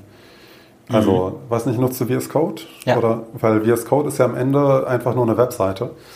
Ähm, das heißt, theoretisch müsstest du auch das Start-Doc in Place rendern können und theoretisch dir dazu eine, ähm, ein Side-Panel bauen, das die Docs dir darstellt. Ich müsste ja eigentlich, also die ganzen Doc-Seiten haben ja mittlerweile auch, glaube ich, Examples da drin. Ja, genau. Executebaren Code, ja. genau. Äh, eigentlich möchte man ja den direkt irgendwie äh, in seinem VS-Code ausführen. Das ist, glaube ja, ich, dein. Genau. Dein, dein, Oder dein halt ein Dartpad einbinden, was nicht sinnig, nicht super sinnig ist, ah. aber was gehen würde, weil die meisten Dartpads ähm, sind über eine ID äh, oder über einen GIST ähm, ja. verknüpft. Und tatsächlich, wo wir gerade drüber reden, Dartpad selbst hat die Möglichkeit, Dokumentation gerendert anzuzeigen. Mhm. Das heißt, man müsste mal reinschauen, theoretisch gibt es das Snippet schon. Ob man das mal rüberziehen kann, das wäre eigentlich eine ganz lustige Ja, interessant. Sache. Also, also da, wenn du mal Zeit hast. ja, mal gucken. Es äh, steht, steht vieles am ja. Horizont. Das ist vielleicht eine von den Sachen. Ja, cool. Ja, ähm, gerade bei, bei dir beim Thema Coaching vielleicht auch super interessant, ja. dass die Leute schnell irgendwie. Also ich äh, überlege tatsächlich auch eine Visual Studio Code und IntelliJ Extension zu bauen, die einen beim Lernen unterstützt. Mhm. Ähm, das steht für Ende des Jahres auf dem Horizont. Ja, cool. ja. Lass mich mal kurz in meine Fragen reinspringen, was wir hier noch so. Wir müssen noch äh, über das State Management Thema sprechen. Ja, das ist doch die Frage. Wie konnten wir das bisher überspringen? Ja, lass das machen. Lass mal in State Management reinspringen, ja. weil äh, das ist, glaube ich, das Streitthema schlechthin. Ähm, mit welchem State Management hast du denn angefangen, Flutter zu lernen? Ähm, ja, also ich bin jetzt in der Flutter-Bubble äh, seit ziemlich genau vier Jahren unterwegs, würde ich sagen. Musste Version 1.9 gewesen sein. Ich meine auch, dass es da schon Provider gab. Da gab es gerade so Provider, glaube ich. Ich kann mich zumindest nur noch daran erinnern, dass ich eigentlich AppState mit Provider gemacht habe. Das war so ja. das, wo ich irgendwie mit angefangen habe. Bin dann auch über die Flutter.dev-Seite oder IO damals, ich weiß es gar nicht, wie es da war, ähm, irgendwie dahin gekommen, dass Provider da schon drauf stand und wurde auch irgendwo empfohlen. Kann auch sein, dass das ein bisschen später kam. Aber sobald es in meiner Flutter-Karriere darum ging, mich mit AppWhite State zu beschäftigen, bin ich irgendwie auf Provider gestoßen. Genau, habe dann auch damit angefangen. Ähm, ganz klassisch, wie das wahrscheinlich viele gemacht haben. Provider ist ja doch recht, recht stark verbreitet. Und dann halt mit äh, Stateful Widgets, Set State, ähm, was man auch unbedingt machen sollte, um mal zu wissen, wie funktioniert das Ganze eigentlich. Dann ähm, bin ich irgendwann auf die erste Riverport-Demo gestoßen. Und äh, ich bin ja so ein Early Adapter. Ich, äh, jetzt habe ich gegen das Mikrofon gehauen. Und ich bin auch großer Remi-Fan. Und äh, dann habe ich gesagt, ja, wenn, wenn Remi das baut, dann wird das schon funktionieren. Ne? Mhm. Und dann bin ich, habe ich einfach auf die Riverport Beta migriert und habe mal geguckt, was so passiert und benutze jetzt seit, ich weiß, drei Jahren, zwei Jahren, ich weiß es gar nicht, wie lange es Riverpod schon gibt, auch schon recht lange. Äh, Riverpod für AppWorld bin da auch hängen geblieben, bin auch super glücklich mit der Entscheidung. Ich komme damit sehr gut zurecht. Ich fühle mich da einfach sehr sicher. Mhm. Ähm, und kann alles abbilden, was ich abbilden möchte oder muss. Zumindest war das bisher so. Und das ist auch ziemlich effizient, wie ich finde. Und ich denke, das ist äh, immer am wichtigsten. Also wenn, wenn du mich jetzt fragen würdest, ganz klassisch, was ist das Basis State Management Tool, dann würde ich jetzt sagen, für mich Mhm. Ist Riverpod. Am Ende sollte aber jeder natürlich für sich die Wahl treffen, in der er sich sicher fühlt, mit der er gut umgehen kann und wo er einfach ein gutes Gefühl hat. Trotzdem mein Hinweis, ohne jetzt gezielte Packages anzusprechen, gerade bei so tiefgreifenden Entscheidungen, die ja schon sehr stark in die ganze App-Architektur gehen, nehmt Lösungen, die bekannt sind und die ein gewisses Standing auch in der Community haben. Also und nicht unbedingt die meisten Sterne. Und nicht unbedingt die meisten Sterne, genau. Ähm, also ich, klassisch Blog kann man benutzen, Riverpod. Man kann auch Provider noch benutzen, obwohl es mehr oder weniger deprecated ist. Ähm, Morbix gibt's, es gibt so ein paar Sachen, ich denke, die kann man äh, getrost verwenden. Meine Empfehlung für die, die es noch nicht gemacht haben, guckt euch Riverpod an. Ich habe jetzt schon einige Entwickler vom Blog auf Riverpod migriert. Wenn, wenn äh, wir uns da kurz einhaken, also oder nochmal einen Schritt zurück, du bist ja von Provider auf Riverpod ja. gewechselt. Und Provider ist ja tree-based. Ähm, ja. Und du hängst quasi mehrere Provider in dein Tree ein und du denkst weiterhin in dem Widget-Tree. Ja, wie so, wie so ein React-Provider. Also ich habe dann so 48 verschachtelte Provider. Gen genau, aber du, du kannst das halt visuell in deinem Kopf darstellen und siehst, okay, ähm, ich gehe in meinem Widget-Tree, den ich mir ohnehin schon gut vorstellen kann, einfach nach oben und finde den richtigen Provider. Und jetzt ist es bei Riverpod ja so, dass wir quasi einen einzigen Container haben und aus diesem Container raus in den greife ich zu und der kann innerhalb von sich auf alles andere zugreifen. Und ich finde, die, die Denkmuster sind komplett unterschiedlich, also vor allen Dingen von der Visualisierung für mich. Ähm, so Themen wie Scoping macht man in Riverport, habe ich verstanden, eigentlich nicht. Ist eigentlich auch selten wirklich notwendig. Ähm, aber es ist so ein anderes Denkmuster. also für die, die es nicht sehen, ich schnipp sie mit dem Finger wie wild. ja, dann. Bitte? Äh, nein, äh, führ erst mal zu Ende, bitte. Ähm. Nee, also für mich ist quasi so dieses ähm, Riverpod fühlt sich für mich an wie ein Spinnennetz, wo alles mit allem irgendwie verknüpft werden kann. Klar kann man einzelne Bereiche überschreiben, aber es ist eher unüblich, dass man das tut. Zumindest, also Remy sagt es, glaube ich, auch so. Es ist eigentlich ähm, zum Testen. Also ich benutze es nie. Genau, also wenn, wenn zum Testen oder ein paar Leute nutzen die Sachen, die man zum Testen verwenden sollte, um äh, asynchrone Operationen aufzulösen, wie zum Beispiel ähm, Shared Preferences äh, synchron mhm. schreiben zu können. Ähm, mhm. Genau. Aber ähm, meine eigentliche Frage war, wie hat sich quasi dein ähm, Denkprozess also wie bist du quasi an Riverpod rangetreten ähm, und wie bringst du Leuten, die jetzt von Blog kommen, was ja auch Provider ist im Endeffekt, ähm, ja. wie bringst du diesen, diesen Denkprozess näher? Ähm, gute Frage. Ähm, also auch da, mein Wechsel ist äh, schon fast zu lange her, dass ich noch genau weiß, wie das damals so von, vonstatten ging. Aber grundsätzlich, wenn ich Riverpod erkläre und erstmal gehen wir mal runter, für mich Riverpod benutze ähm, wie du schon gesagt hast, bei Riverport alles ist global. Also ich kann von überall aus auf alles zugreifen. Ich kann aber auch einen Provider einfach private schreiben, dann ist er halt file-based. Äh, mhm. Darf man halt auch nicht vergessen. Wenn ich das will, kann ich das auch machen.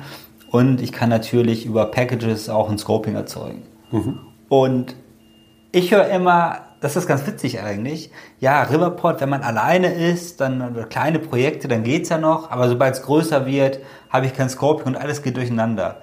Aber genau in diesen Fällen habe ich auch Packages.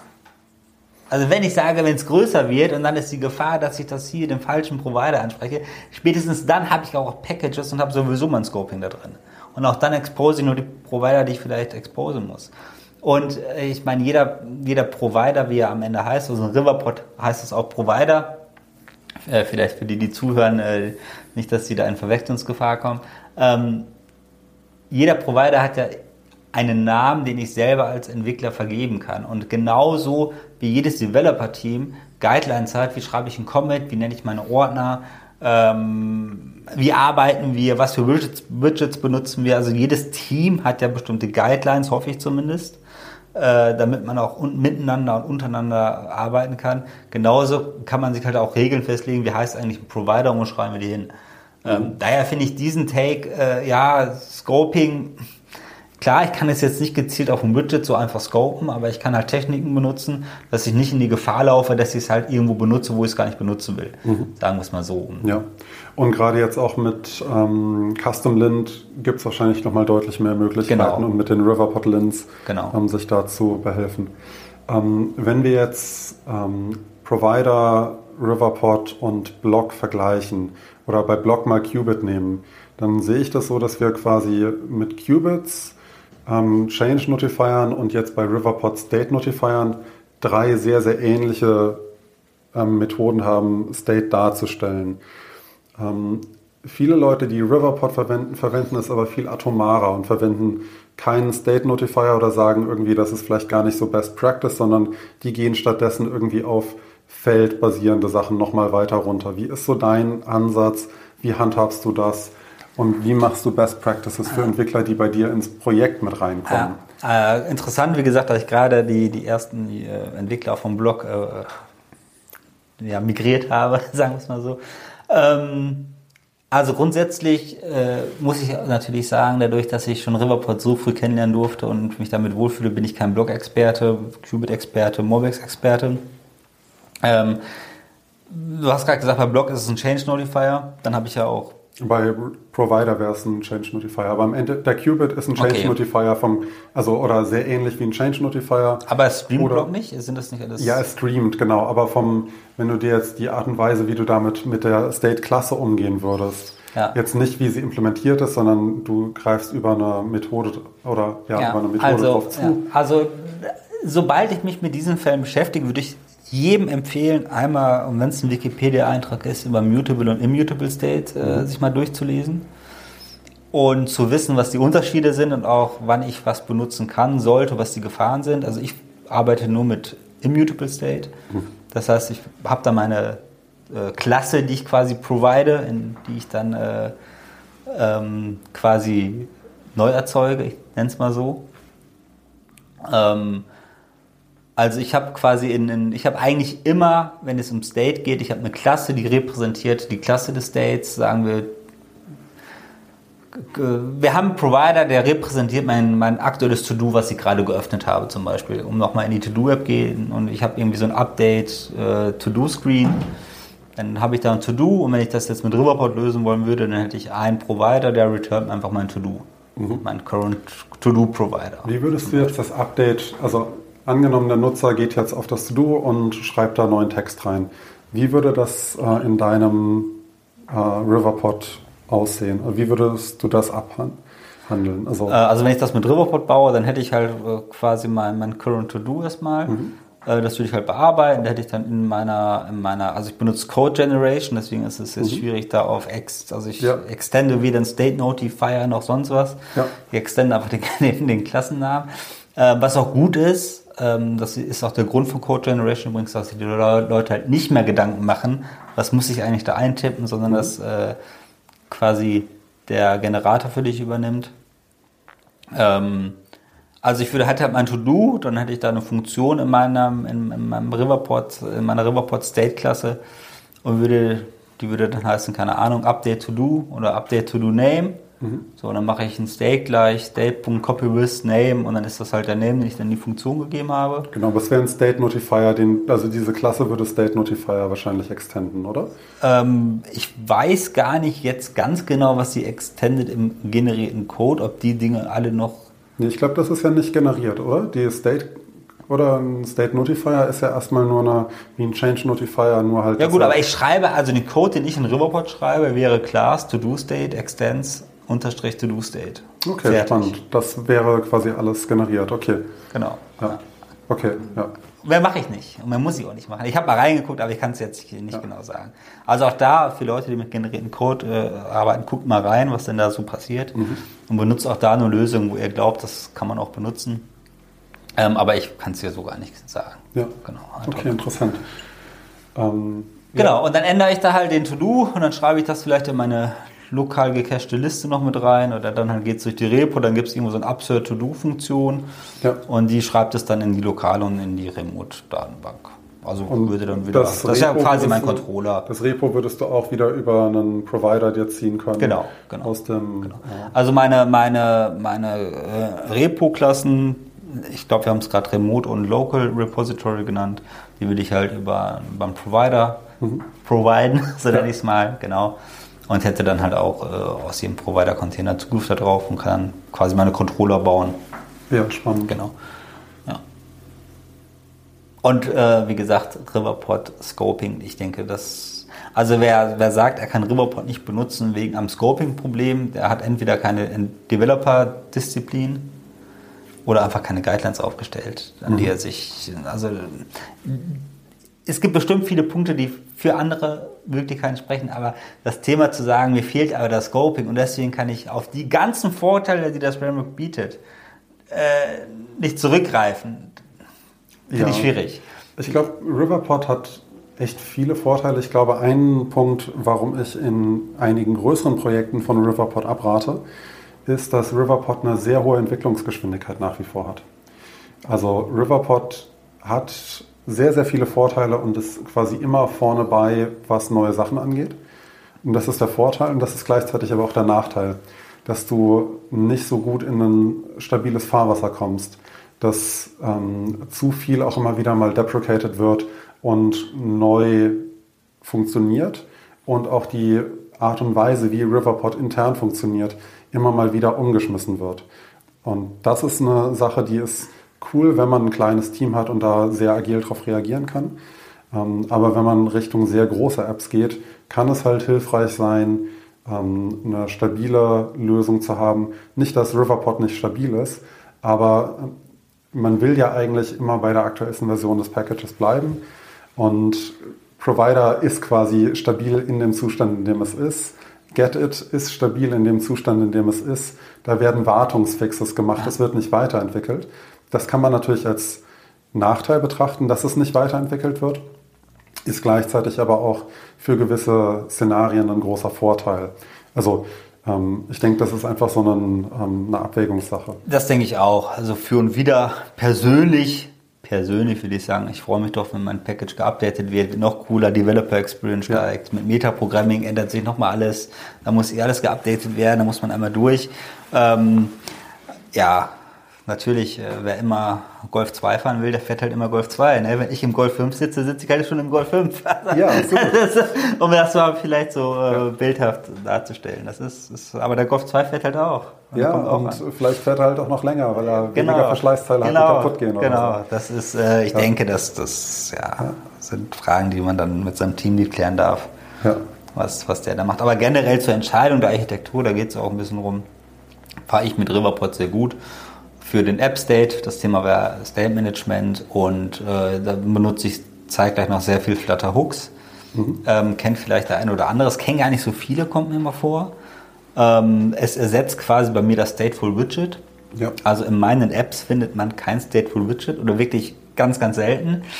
Ähm, trotzdem bitte für Leute, die vielleicht gerade zuhören und uns gerade so mit Flutter beginnen, benutzt auch mal ein Stateful Widget und guckt euch an, was da passiert.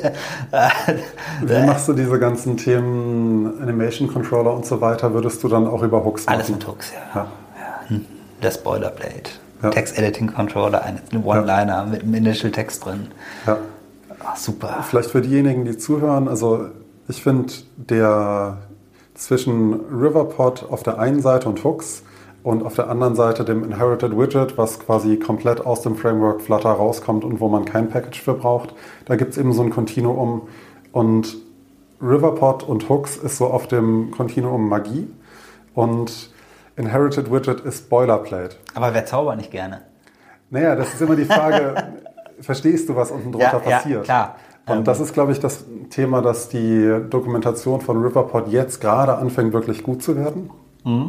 Trotzdem ist es. Ja. noch so, dass unter der Haube unglaublich viel passiert und die wenigsten Leute, die Riverpod verwenden, verstehen, ähm, was es mit dem Container auf sich hat, wie ähm, äh, auch Provider initialisiert werden, also dass quasi beim ersten Zugriff auf einen Provider, der überhaupt erst angelegt wird, Genau, es sind dann Und- alle lazy.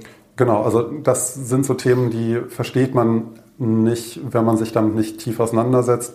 Und zum einfachen Benutzen muss man es nicht. Es ist aber bei Blog genauso, dass die wenigsten Leute wissen, wie die Streams unter der Haube äh, sind und wie das alles aufgebaut ist. Ähm, trotzdem denke ich, ist es ganz wichtig, einmal gesehen zu haben, ähm, wie der ganze Boilerplate aussieht, um das besser verstehen zu können. Und gerade Inherited Widget zumindest ein oder zweimal selbst implementiert zu haben, dann ist es total fein, wenn man das nie wieder ja. anfasst. Aber man versteht auch, wie Riverpod funktioniert, weil auch Riverpod am Ende ein Inherited Widget genau. ist. Also so. Ja, mehr ähm, ist es nicht. Genau. Im Grunde, genau. Und Provider ja eben für jeden Provider eins hat. Ja. Aber genau, das ist halt super wichtig, das mal gesehen zu haben, denke ich, um ein mentales Modell zu haben. Auch wenn mal was schief läuft, warum kann es schief laufen? Dann hat man eher nochmal Kontextwissen, warum das passieren kann. Ja. Ja, gleichzeitig bei Riverpod höre ich ganz oft, ja, man kann so viele Dinge auf unterschiedliche Wege lösen. Weiß ich gar nicht. Also ich denke mhm. warum? Ist, eigentlich ist doch alles ganz klar, wie man was macht. Äh, ich glaube, der, der Nachteil bei Riverpod ist tatsächlich, äh, wird es auch gesagt, dass die Docs sind äh, oder waren bisher sehr unvollständig, werden aber gerade sehr stark überarbeitet, auch mit vielen Beispielen. Ähm, und es gibt so, es fehlen so ein bisschen die Real-World-Beispiele. Und mhm. du fragtest mich eingangs, okay, wie missioniere ich denn die Blogbenutzer zu Riverpod? Ähm, ich mache das mal ganz einfach. Ich sag, sag mir, was wir bauen wollen und dann baue ich ihnen das mit Riverpod. Mhm. Habe in der Regel 80% weniger Code und bin drei Stunden schneller fertig. Äh, um es da ganz überspitzt zu sagen. Ähm, das mit dem schneller fertig würde ich jetzt mal in Frage stellen. Aber ich habe weniger Code. Du hast auf jeden und Fall. Da ich weniger schreiben muss. Du siehst weniger Code. Ich sehe, ja, genau. Das ja, ist nämlich der genau, Punkt, weil es ist nicht weniger ja. Code. Also ja, das ist richtig. Der Boilerplate-Code bei Block sieht man ihn, bei Riverpod ja. ist er versteckt. Genau, ja. Also. Ja, das ist, äh, das ist richtig. Ja, ich glaube schon, dass man mit Riverpod schneller developt. Das glaube ich schon. Ja, aber ich möchte hier auch gar nicht für Riverpod sprechen, äh, ja. sondern generell ähm, ist es einfach extrem wichtig, das zu benutzen, womit man sich sicher fühlt. Und wenn es für den einen Block ist, ist es fein. Und für den nächsten ist es Bobix, ist es fein. Ja.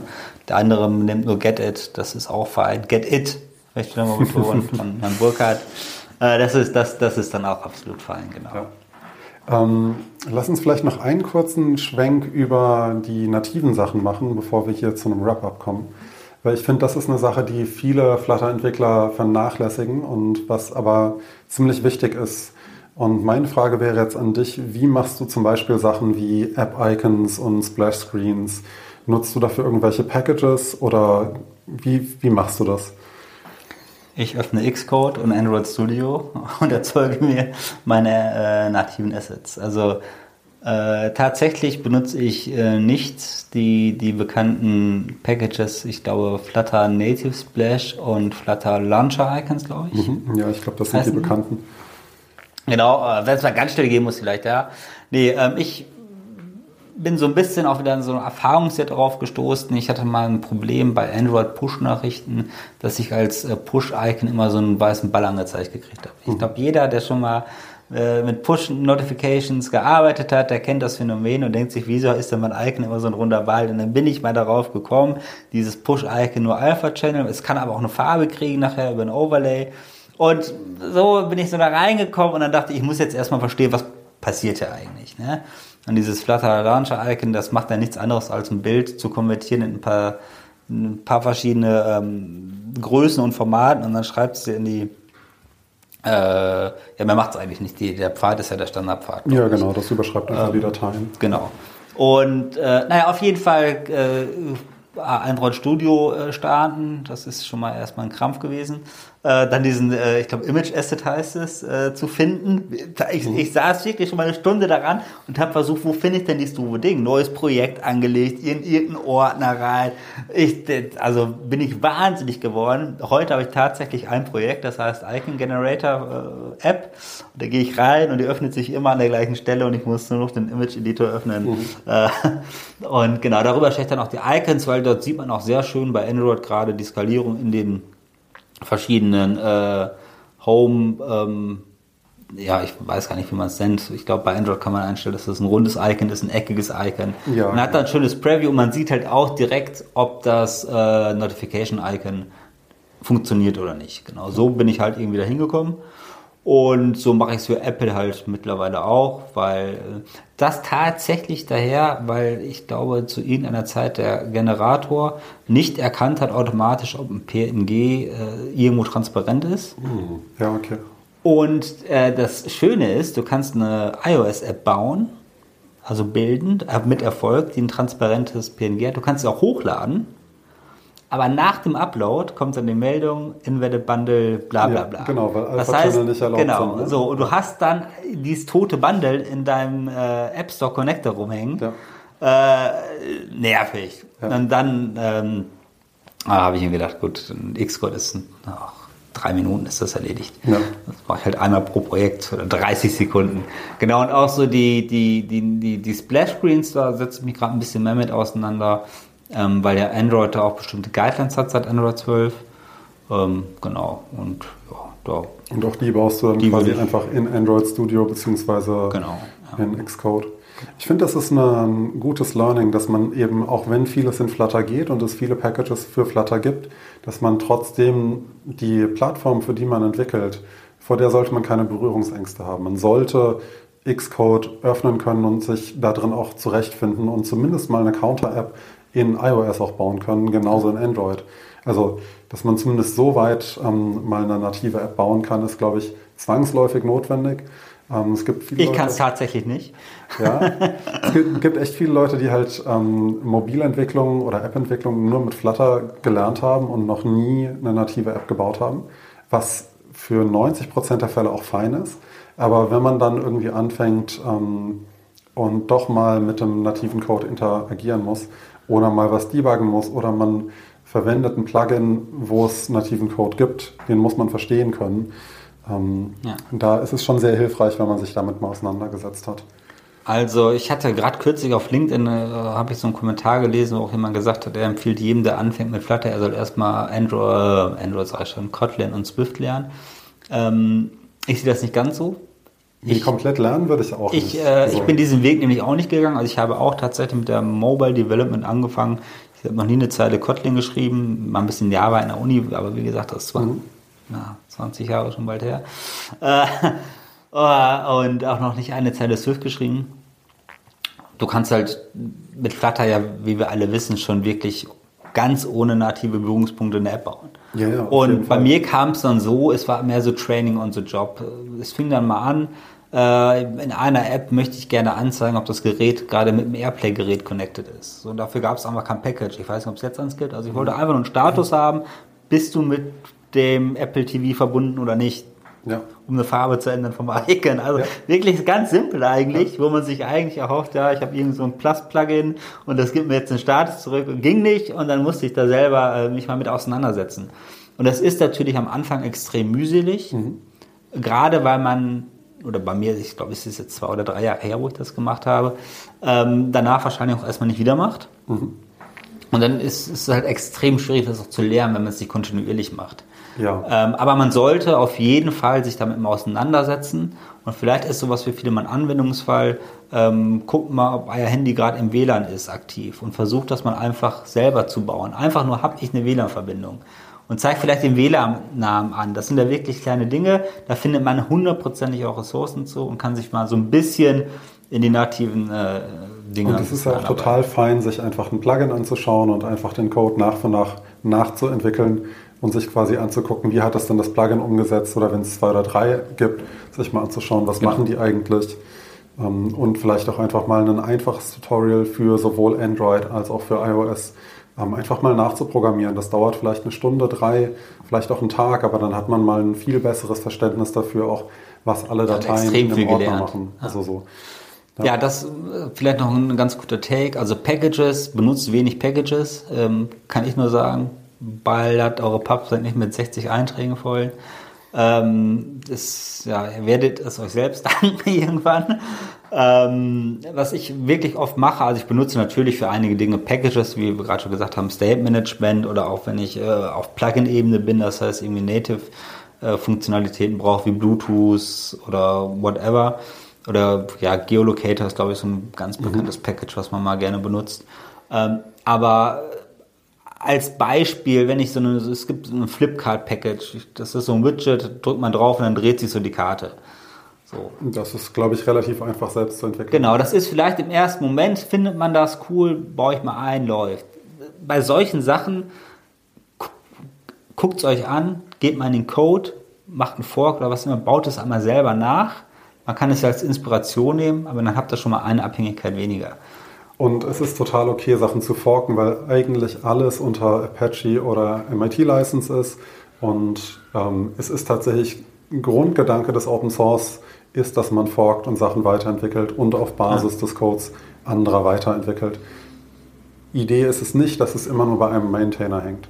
Also Nee, natürlich nicht. Aber die Frage ist halt auch immer, auch das ist wieder kundenbezogen. Es mhm. gibt einfach Projekte, da darfst du einfach keine. Auf kein, jeden Fall. Also da, da, wird einfach gesagt, es muss alles in unserer Macht hängen. Ja. Äh, da ist es schon kompliziert, auch nur drei Packages einzubauen. Ja. Und spätestens dann sollte man zumindest in der Lage sein, zu verstehen, wie kann ich denn sowas überhaupt mal mhm. selber in Erfahrung bringen. Und wenn es am Ende, ich will nicht sagen Copy und Paste ist, Glaub, äh, aber um mal eine Inspiration zu kriegen, wie ist denn da jemand anderes daran gegangen ja. und vielleicht kann man es sogar verbessern. Also ich habe auch schon oft Dinge gefunden, wo ich sage, finde ich cool, würde ich aber anders machen. Mhm. Aber natürlich genauso oft äh, kriege ich eine Meldung, was hast du da programmiert, will ja. ich anders machen. Aber das ist, gehört ja dazu. Also ich habe da zwei Ansätze zu. Also zum einen kann man äh, jede Sache, die man irgendwo findet, äh, forken und auch im Zweifel privat hosten. Also falls das Problem ist, dass man keine externen äh, Dependencies haben darf, ähm, Pub, also in der PubSpec kann man Sachen noch mit Pfad einbinden mhm. ähm, oder auch im eigenen privaten Git.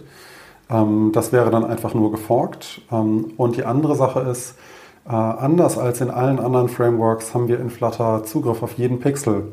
Und wir verwenden nicht vorgefertigte Komponenten. Das heißt, wenn wir einen Button verwenden, ist das ganz nett, aber eigentlich ist das ein Container mit ein bisschen Styling und mit ein paar Animationen drin den wir auch selbst relativ einfach nachentwickeln können. Innerhalb von 30 Minuten können wir unseren eigenen Button bauen, der alles das tut, was wir brauchen. Ja. Ähm, und das ist, glaube ich, das, wo die meisten Leute, die von einem anderen Framework zu Flutter kommen, das noch nicht verstanden haben, dass in Flutter es eigentlich gar keinen Sinn ergibt, ein Package zu verwenden, weil die machen nichts anderes als das, was du selbst auch machen würdest. Da ist nirgendwo Magie dahinter. Ja. Ähm, weil wir halt wirklich am Ende zeichnen wir irgendwelche Basic Shapes und ähm, transformieren die vielleicht ein bisschen und fügen vielleicht einen Gesture-Detektor oder irgendwas hinzu, ähm, der dann quasi Sachen auffängt. Also. Ja, finde ich doch ein ganz interessanter Einwand eigentlich, äh, auch zum Thema, ich weiß nicht, ob es genau in dieses Architekturfeld passt, aber was ich auf jeden Fall auch empfehlen würde, zum Beispiel, ihr habt einen Button in eurer App, macht euch eine eigene Klasse, nennt mhm. den App-Button, whatever, returnt davon mir aus einen Elevated Button, stylt ein bisschen und gut ist.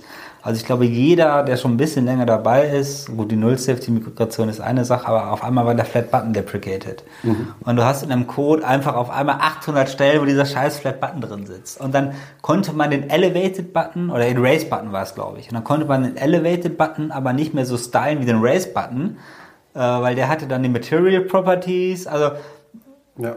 Und ich bin kein Freund von, von irgendwie äh, Fix Me und dann ändert sich alles automatisch. Also wenn sowas passiert im Code Änderung, ich gehe es tatsächlich per Hand alles durch mhm. oder zum Großteil.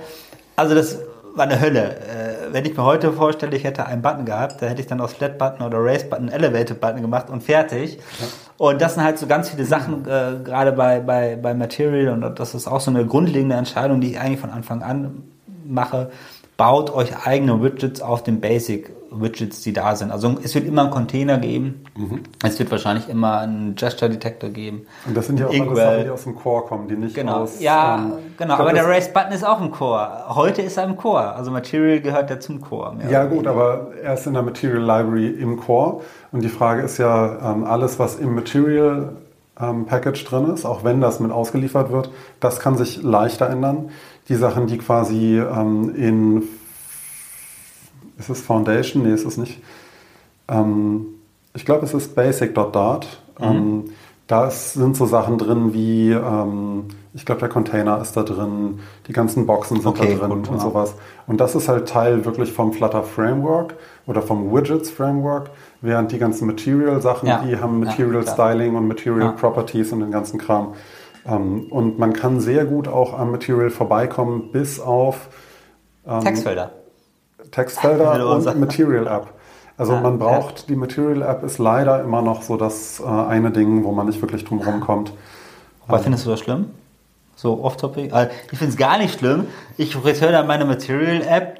Das heißt ja nicht, dass ich jetzt eine, eine, dass die App Material Components benutzt. Ja, ich finde es halt ganz schön, wenn das halt in Widgets App drin wäre. Mhm. Ähm, und gerade so, Aber was ist der Nachteil? Ich verstehe, also guck mal, du hast jetzt einen, du nutzt das Material Theme, um deine Extensions da reinzuballern, aber du benutzt das Material Theme eigentlich gar nicht.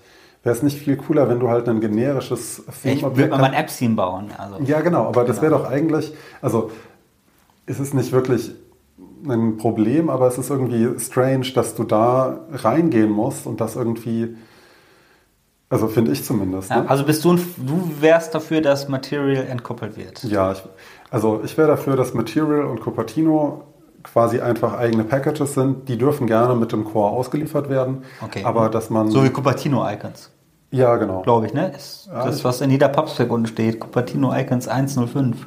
Das weiß ich gar nicht. Ähm, ja, Ich glaube, bei es- jedem Flutter Create steht ein Cupertino-Icons genau, drin. Ich meine, genau, du Cupertino-Icons. könntest die ist das. rausnehmen. Bei Material ist es einfach nur Uses Material für die Icons, ne? also die sind da halt auch mit eingebacken. Genau, ja. Ähm, aber nee, was ich eher meine, ist, dass man die, ähm, dass man komplett ohne diese ganzen Material-Theming-Sachen, Mhm. weil fast alle Sachen greifen auf den Default aus dem Mhm. Material-Theme zu. Und ähm, dass man da stattdessen sagt, okay, hey, Sachen wie ein Textfeld haben wir halt auch, und wenn es nur ein Cursor ist, ne? Und der vielleicht auch in seiner Breite das Ding irgendwie breiter wird, aber dass wir halt quasi so ein Basiselement haben und dass wir halt komplett von diesem Material-Zeug wegkommen. Klar, man kann Material fast alles so stylen, dass man das so hat, wie man das gerne hätte, oder man baut sich selbst die Komponente. Aber es wäre ganz cool, wenn man dieses Material-Zeug gar nicht brauchen würde. Ja, ja ist, auch da ist, glaube ich, so wieder so eine Für und Wider Entscheidung. Einmal ist es gut, du kannst gleich losstarten, hast alles drin. Ja. Am nächsten sagst du, wieso schle schleppe ich diesen Over mit mir mit? Und Genau, ist, also ich glaube, ähm, die Leute, die jetzt äh, sich über Material mokieren, sind die Leute, die so drei, vier Jahre mit Flutter schon was machen und die jetzt so an den Punkt kommen, dass sie sagen, hey, eigentlich will ich ja gar nicht die ganzen Material-Sachen verwenden, sondern ähm, ich hätte Bock mal was eigenes zu bauen oder, und jetzt kommen die größeren Enterprises dazu, ähm, die dann irgendwie schon ihr ähm, Designsystem haben, das ist vielleicht nicht aktuell und ist vielleicht auch nicht mobile-friendly, aber das existiert schon seit Windows 3.11. Ne? Und das sieht auch aus wie Windows Seitdem 3.11. existiere ich auch schon. Ja, aber die, die wollen halt jetzt ihre, ähm, keine Ahnung, ähm, es gibt doch hier tatsächlich die Windows 3.11 Welt oder zumindest die alte Windows Welt, die wurde mal portiert, also das äh, auch mit diesem äh, Space Petition, weiß nicht, erinnerst du dich, dieses alte mit so Panels, Also, Also, tatsächlich, ich kann mich noch an, an, an MS-DOS sehr gut erinnern. erinnerst du dich an Delphi und diese Layout-Bilder? Nee. Nee, okay. Naja, also Aber ich erinnere mich, also ich meine, auf meinem Amiga hatte ich auch so verschiedene komische Sachen. Genau, diese alten Sachen und dann vielleicht auch noch diese ähm, Rasterkarten, also diese Tabs, die alten. Das also, Gute ist, die warten noch zehn Jahre, dann ist es wieder modern. Ja, und da gibt es aber teilweise halt ein paar Layouts, die mit dem, was wir in Flutter haben, so eigentlich gar nicht abbildbar sind oder nicht einfach abbildbar sind. Und ähm, für sowas kommt es jetzt, glaube ich, langsam wieder, dass äh, große Konzerne ähm, da dann anfangen, ihr eigenes DOI äh, reinzupacken. Ja. Ähm, und da will man dann nicht auf Material festgelegt sein. Ja. Vielleicht auch aus Gründen, dass man Angst davor hat, dass was deprecated wird und man dann sein komplettes System darauf aufgebaut hat. Kennen wir alle. Das, genau, Probleme hatten wir schon. Headline 6 bis Ja. 1, glaube ich, gibt Ja, nicht genau. mehr. Jetzt haben wir es, ich, Body- Titel und ja. ja. Ja, Und das ist halt auch sowas, wo man eigentlich von wegkommen könnte und stattdessen halt ein anderes Textstyle Ja. ähm, verwenden. ja, also ich baue mir die dann tatsächlich auch selber aus, auch jetzt. Das heißt dann vielleicht App, Titel 1, Titel 2, wie auch immer. Ja, mega. Jetzt haben wir schon einiges an Off-Topic gehabt. Hast du noch irgendwas, was du gerne promoten würdest? Irgendwas, was dir am Herzen liegt? Äh, was mir am Herzen liegt, einmal benutzt keine fixen Höhen und Breiten. Äh, Thema Accessibility. Dann macht der User den Textgeldfaktor hoch und dann knallt euch das ganze UI um die Ohren. Ähm, das hätte ich gerne noch gesagt. Dann erstmal ein, ja, ein Riesendank an die ganze Flutter-Community. Ähm, die, finde ich, obwohl Flutter noch so jung ist, schon extrem stark ist. Es gibt sehr, sehr vieles Open Source wo, und äh, womit wir auch Geld verdienen letztendlich. Und an alle, die vielleicht noch nicht ganz so lange dabei sind, lernt Docs zu lesen. Muss man lernen. Also wenn ihr ein Problem habt, wie wir schon darüber gesprochen haben, go to definition, lernen zu lesen, zu verstehen und ballert nicht jeden Fehler direkt in ChatGPT rein. Äh, 100 Prozent. Hilft ChatGPT nicht ja. äh, bei jeder Sache und die Flutter-Error-Meldungen sind eigentlich so gut, also jeder, der schon mal was anderes gemacht hat, äh, der wird sich freuen, wenn er so genau in der File-Zahl, also selbst ohne Breakpoints, kriege ich beim Fehler ja eigentlich gucke ich rechts, in welcher Datei ist es, welche Zeile und da kann ich hingehen und sagen, ach guck mal, ja, da fehlt ein weißt du schon genau, so. was ist. Genau, also 100 Prozent, ganz es genau. Es ist so, so nett, aber ich sehe so viele, die sehen Error, die kopieren sich das ganze Ding, schmeißen das bei ChatGPT rein, can you fix this error, please? So, mhm. das ist, das ist sowas, was ich gerne noch allen mitgeben würde. Auch ich musste das lernen, äh, zumindest das Docs lesen. Ähm, und das erleichtert euch doch echt extrem viel. Ja, und sonst vielen Dank für die Einladung. Ähm, nochmal, hat mir sehr gut gefallen und ja, shout out an alle Flutter Devs. Und äh, macht weiter so. Äh, macht weiter so und ja. Cool. Wer möchte, trifft mich dann in Prag Ende September auf der Flutter Firebase. Nee, auf dem Flutter Firebase Festival oder Firebase Flutter Festival, ich weiß es gar nicht. Ich weiß es nicht. F3. Von Invertase, auch Shoutout, mhm. Invertase, große äh, Firma, die viel Open Source Kram macht, ja. von dem wir profitieren. Richtig cool. Ähm, wie können Leute mit dir in Kontakt treten, wenn sie mit dir in Kontakt treten wollen? Ähm, tatsächlich am liebsten über X oder Twitter äh, oder über LinkedIn, wobei es habe ich hier mal in Notes geschrieben, bei LinkedIn sind mittlerweile mehr Bots als bei Twitter, habe ich das Gefühl. Also ich kriege ja? so, ja, ist schrecklich. Aber mir ist ich kriege so also ganz viele random an, Anfragen und oh. wie, wie, sind denn deine Handle auf Twitter und auf äh, ja, LinkedIn Tobias Kiezmann, IETZ und Twitter ist es t unterstrich Kiezmann. Perfekt. Genau. Machen wir auch nochmal in die Show Notes. Machen wir in die Show Notes, genau. Ähm, und sonst äh, hänge ich viel in Discord rum. Stimmt, das ähm, muss man vielleicht noch sagen. Äh, Tobi ist sehr aktiv in allen Discords, auch im Riverpod Discord. Genau. Ähm, genau, da findet man ihn auf jeden Fall auch. Vielen Dank, Tobi, dafür, dass du mein erster Gast warst. Ja. Äh, war mir ein Fest und äh, vielen Dank. Und ja. hoffentlich ein weiteres Mal. Super, danke. Vielen Dank, dass du heute mit dabei warst. Falls dir der Podcast gefallen hat, freue ich mich, wenn du den Link zu dieser Episode kopierst und einem Freund oder einer Freundin per Messenger schickst. Falls du Feedback zu der Episode hast, selbst gerne mal als Gast auftreten würdest oder dich dafür interessierst, mit der Widgets Academy zusammenzuarbeiten, schreib mir doch einfach eine Mail an damian at widgetsacademy.com. Das steht auch in den Show Notes. Ich freue mich aufs nächste Mal.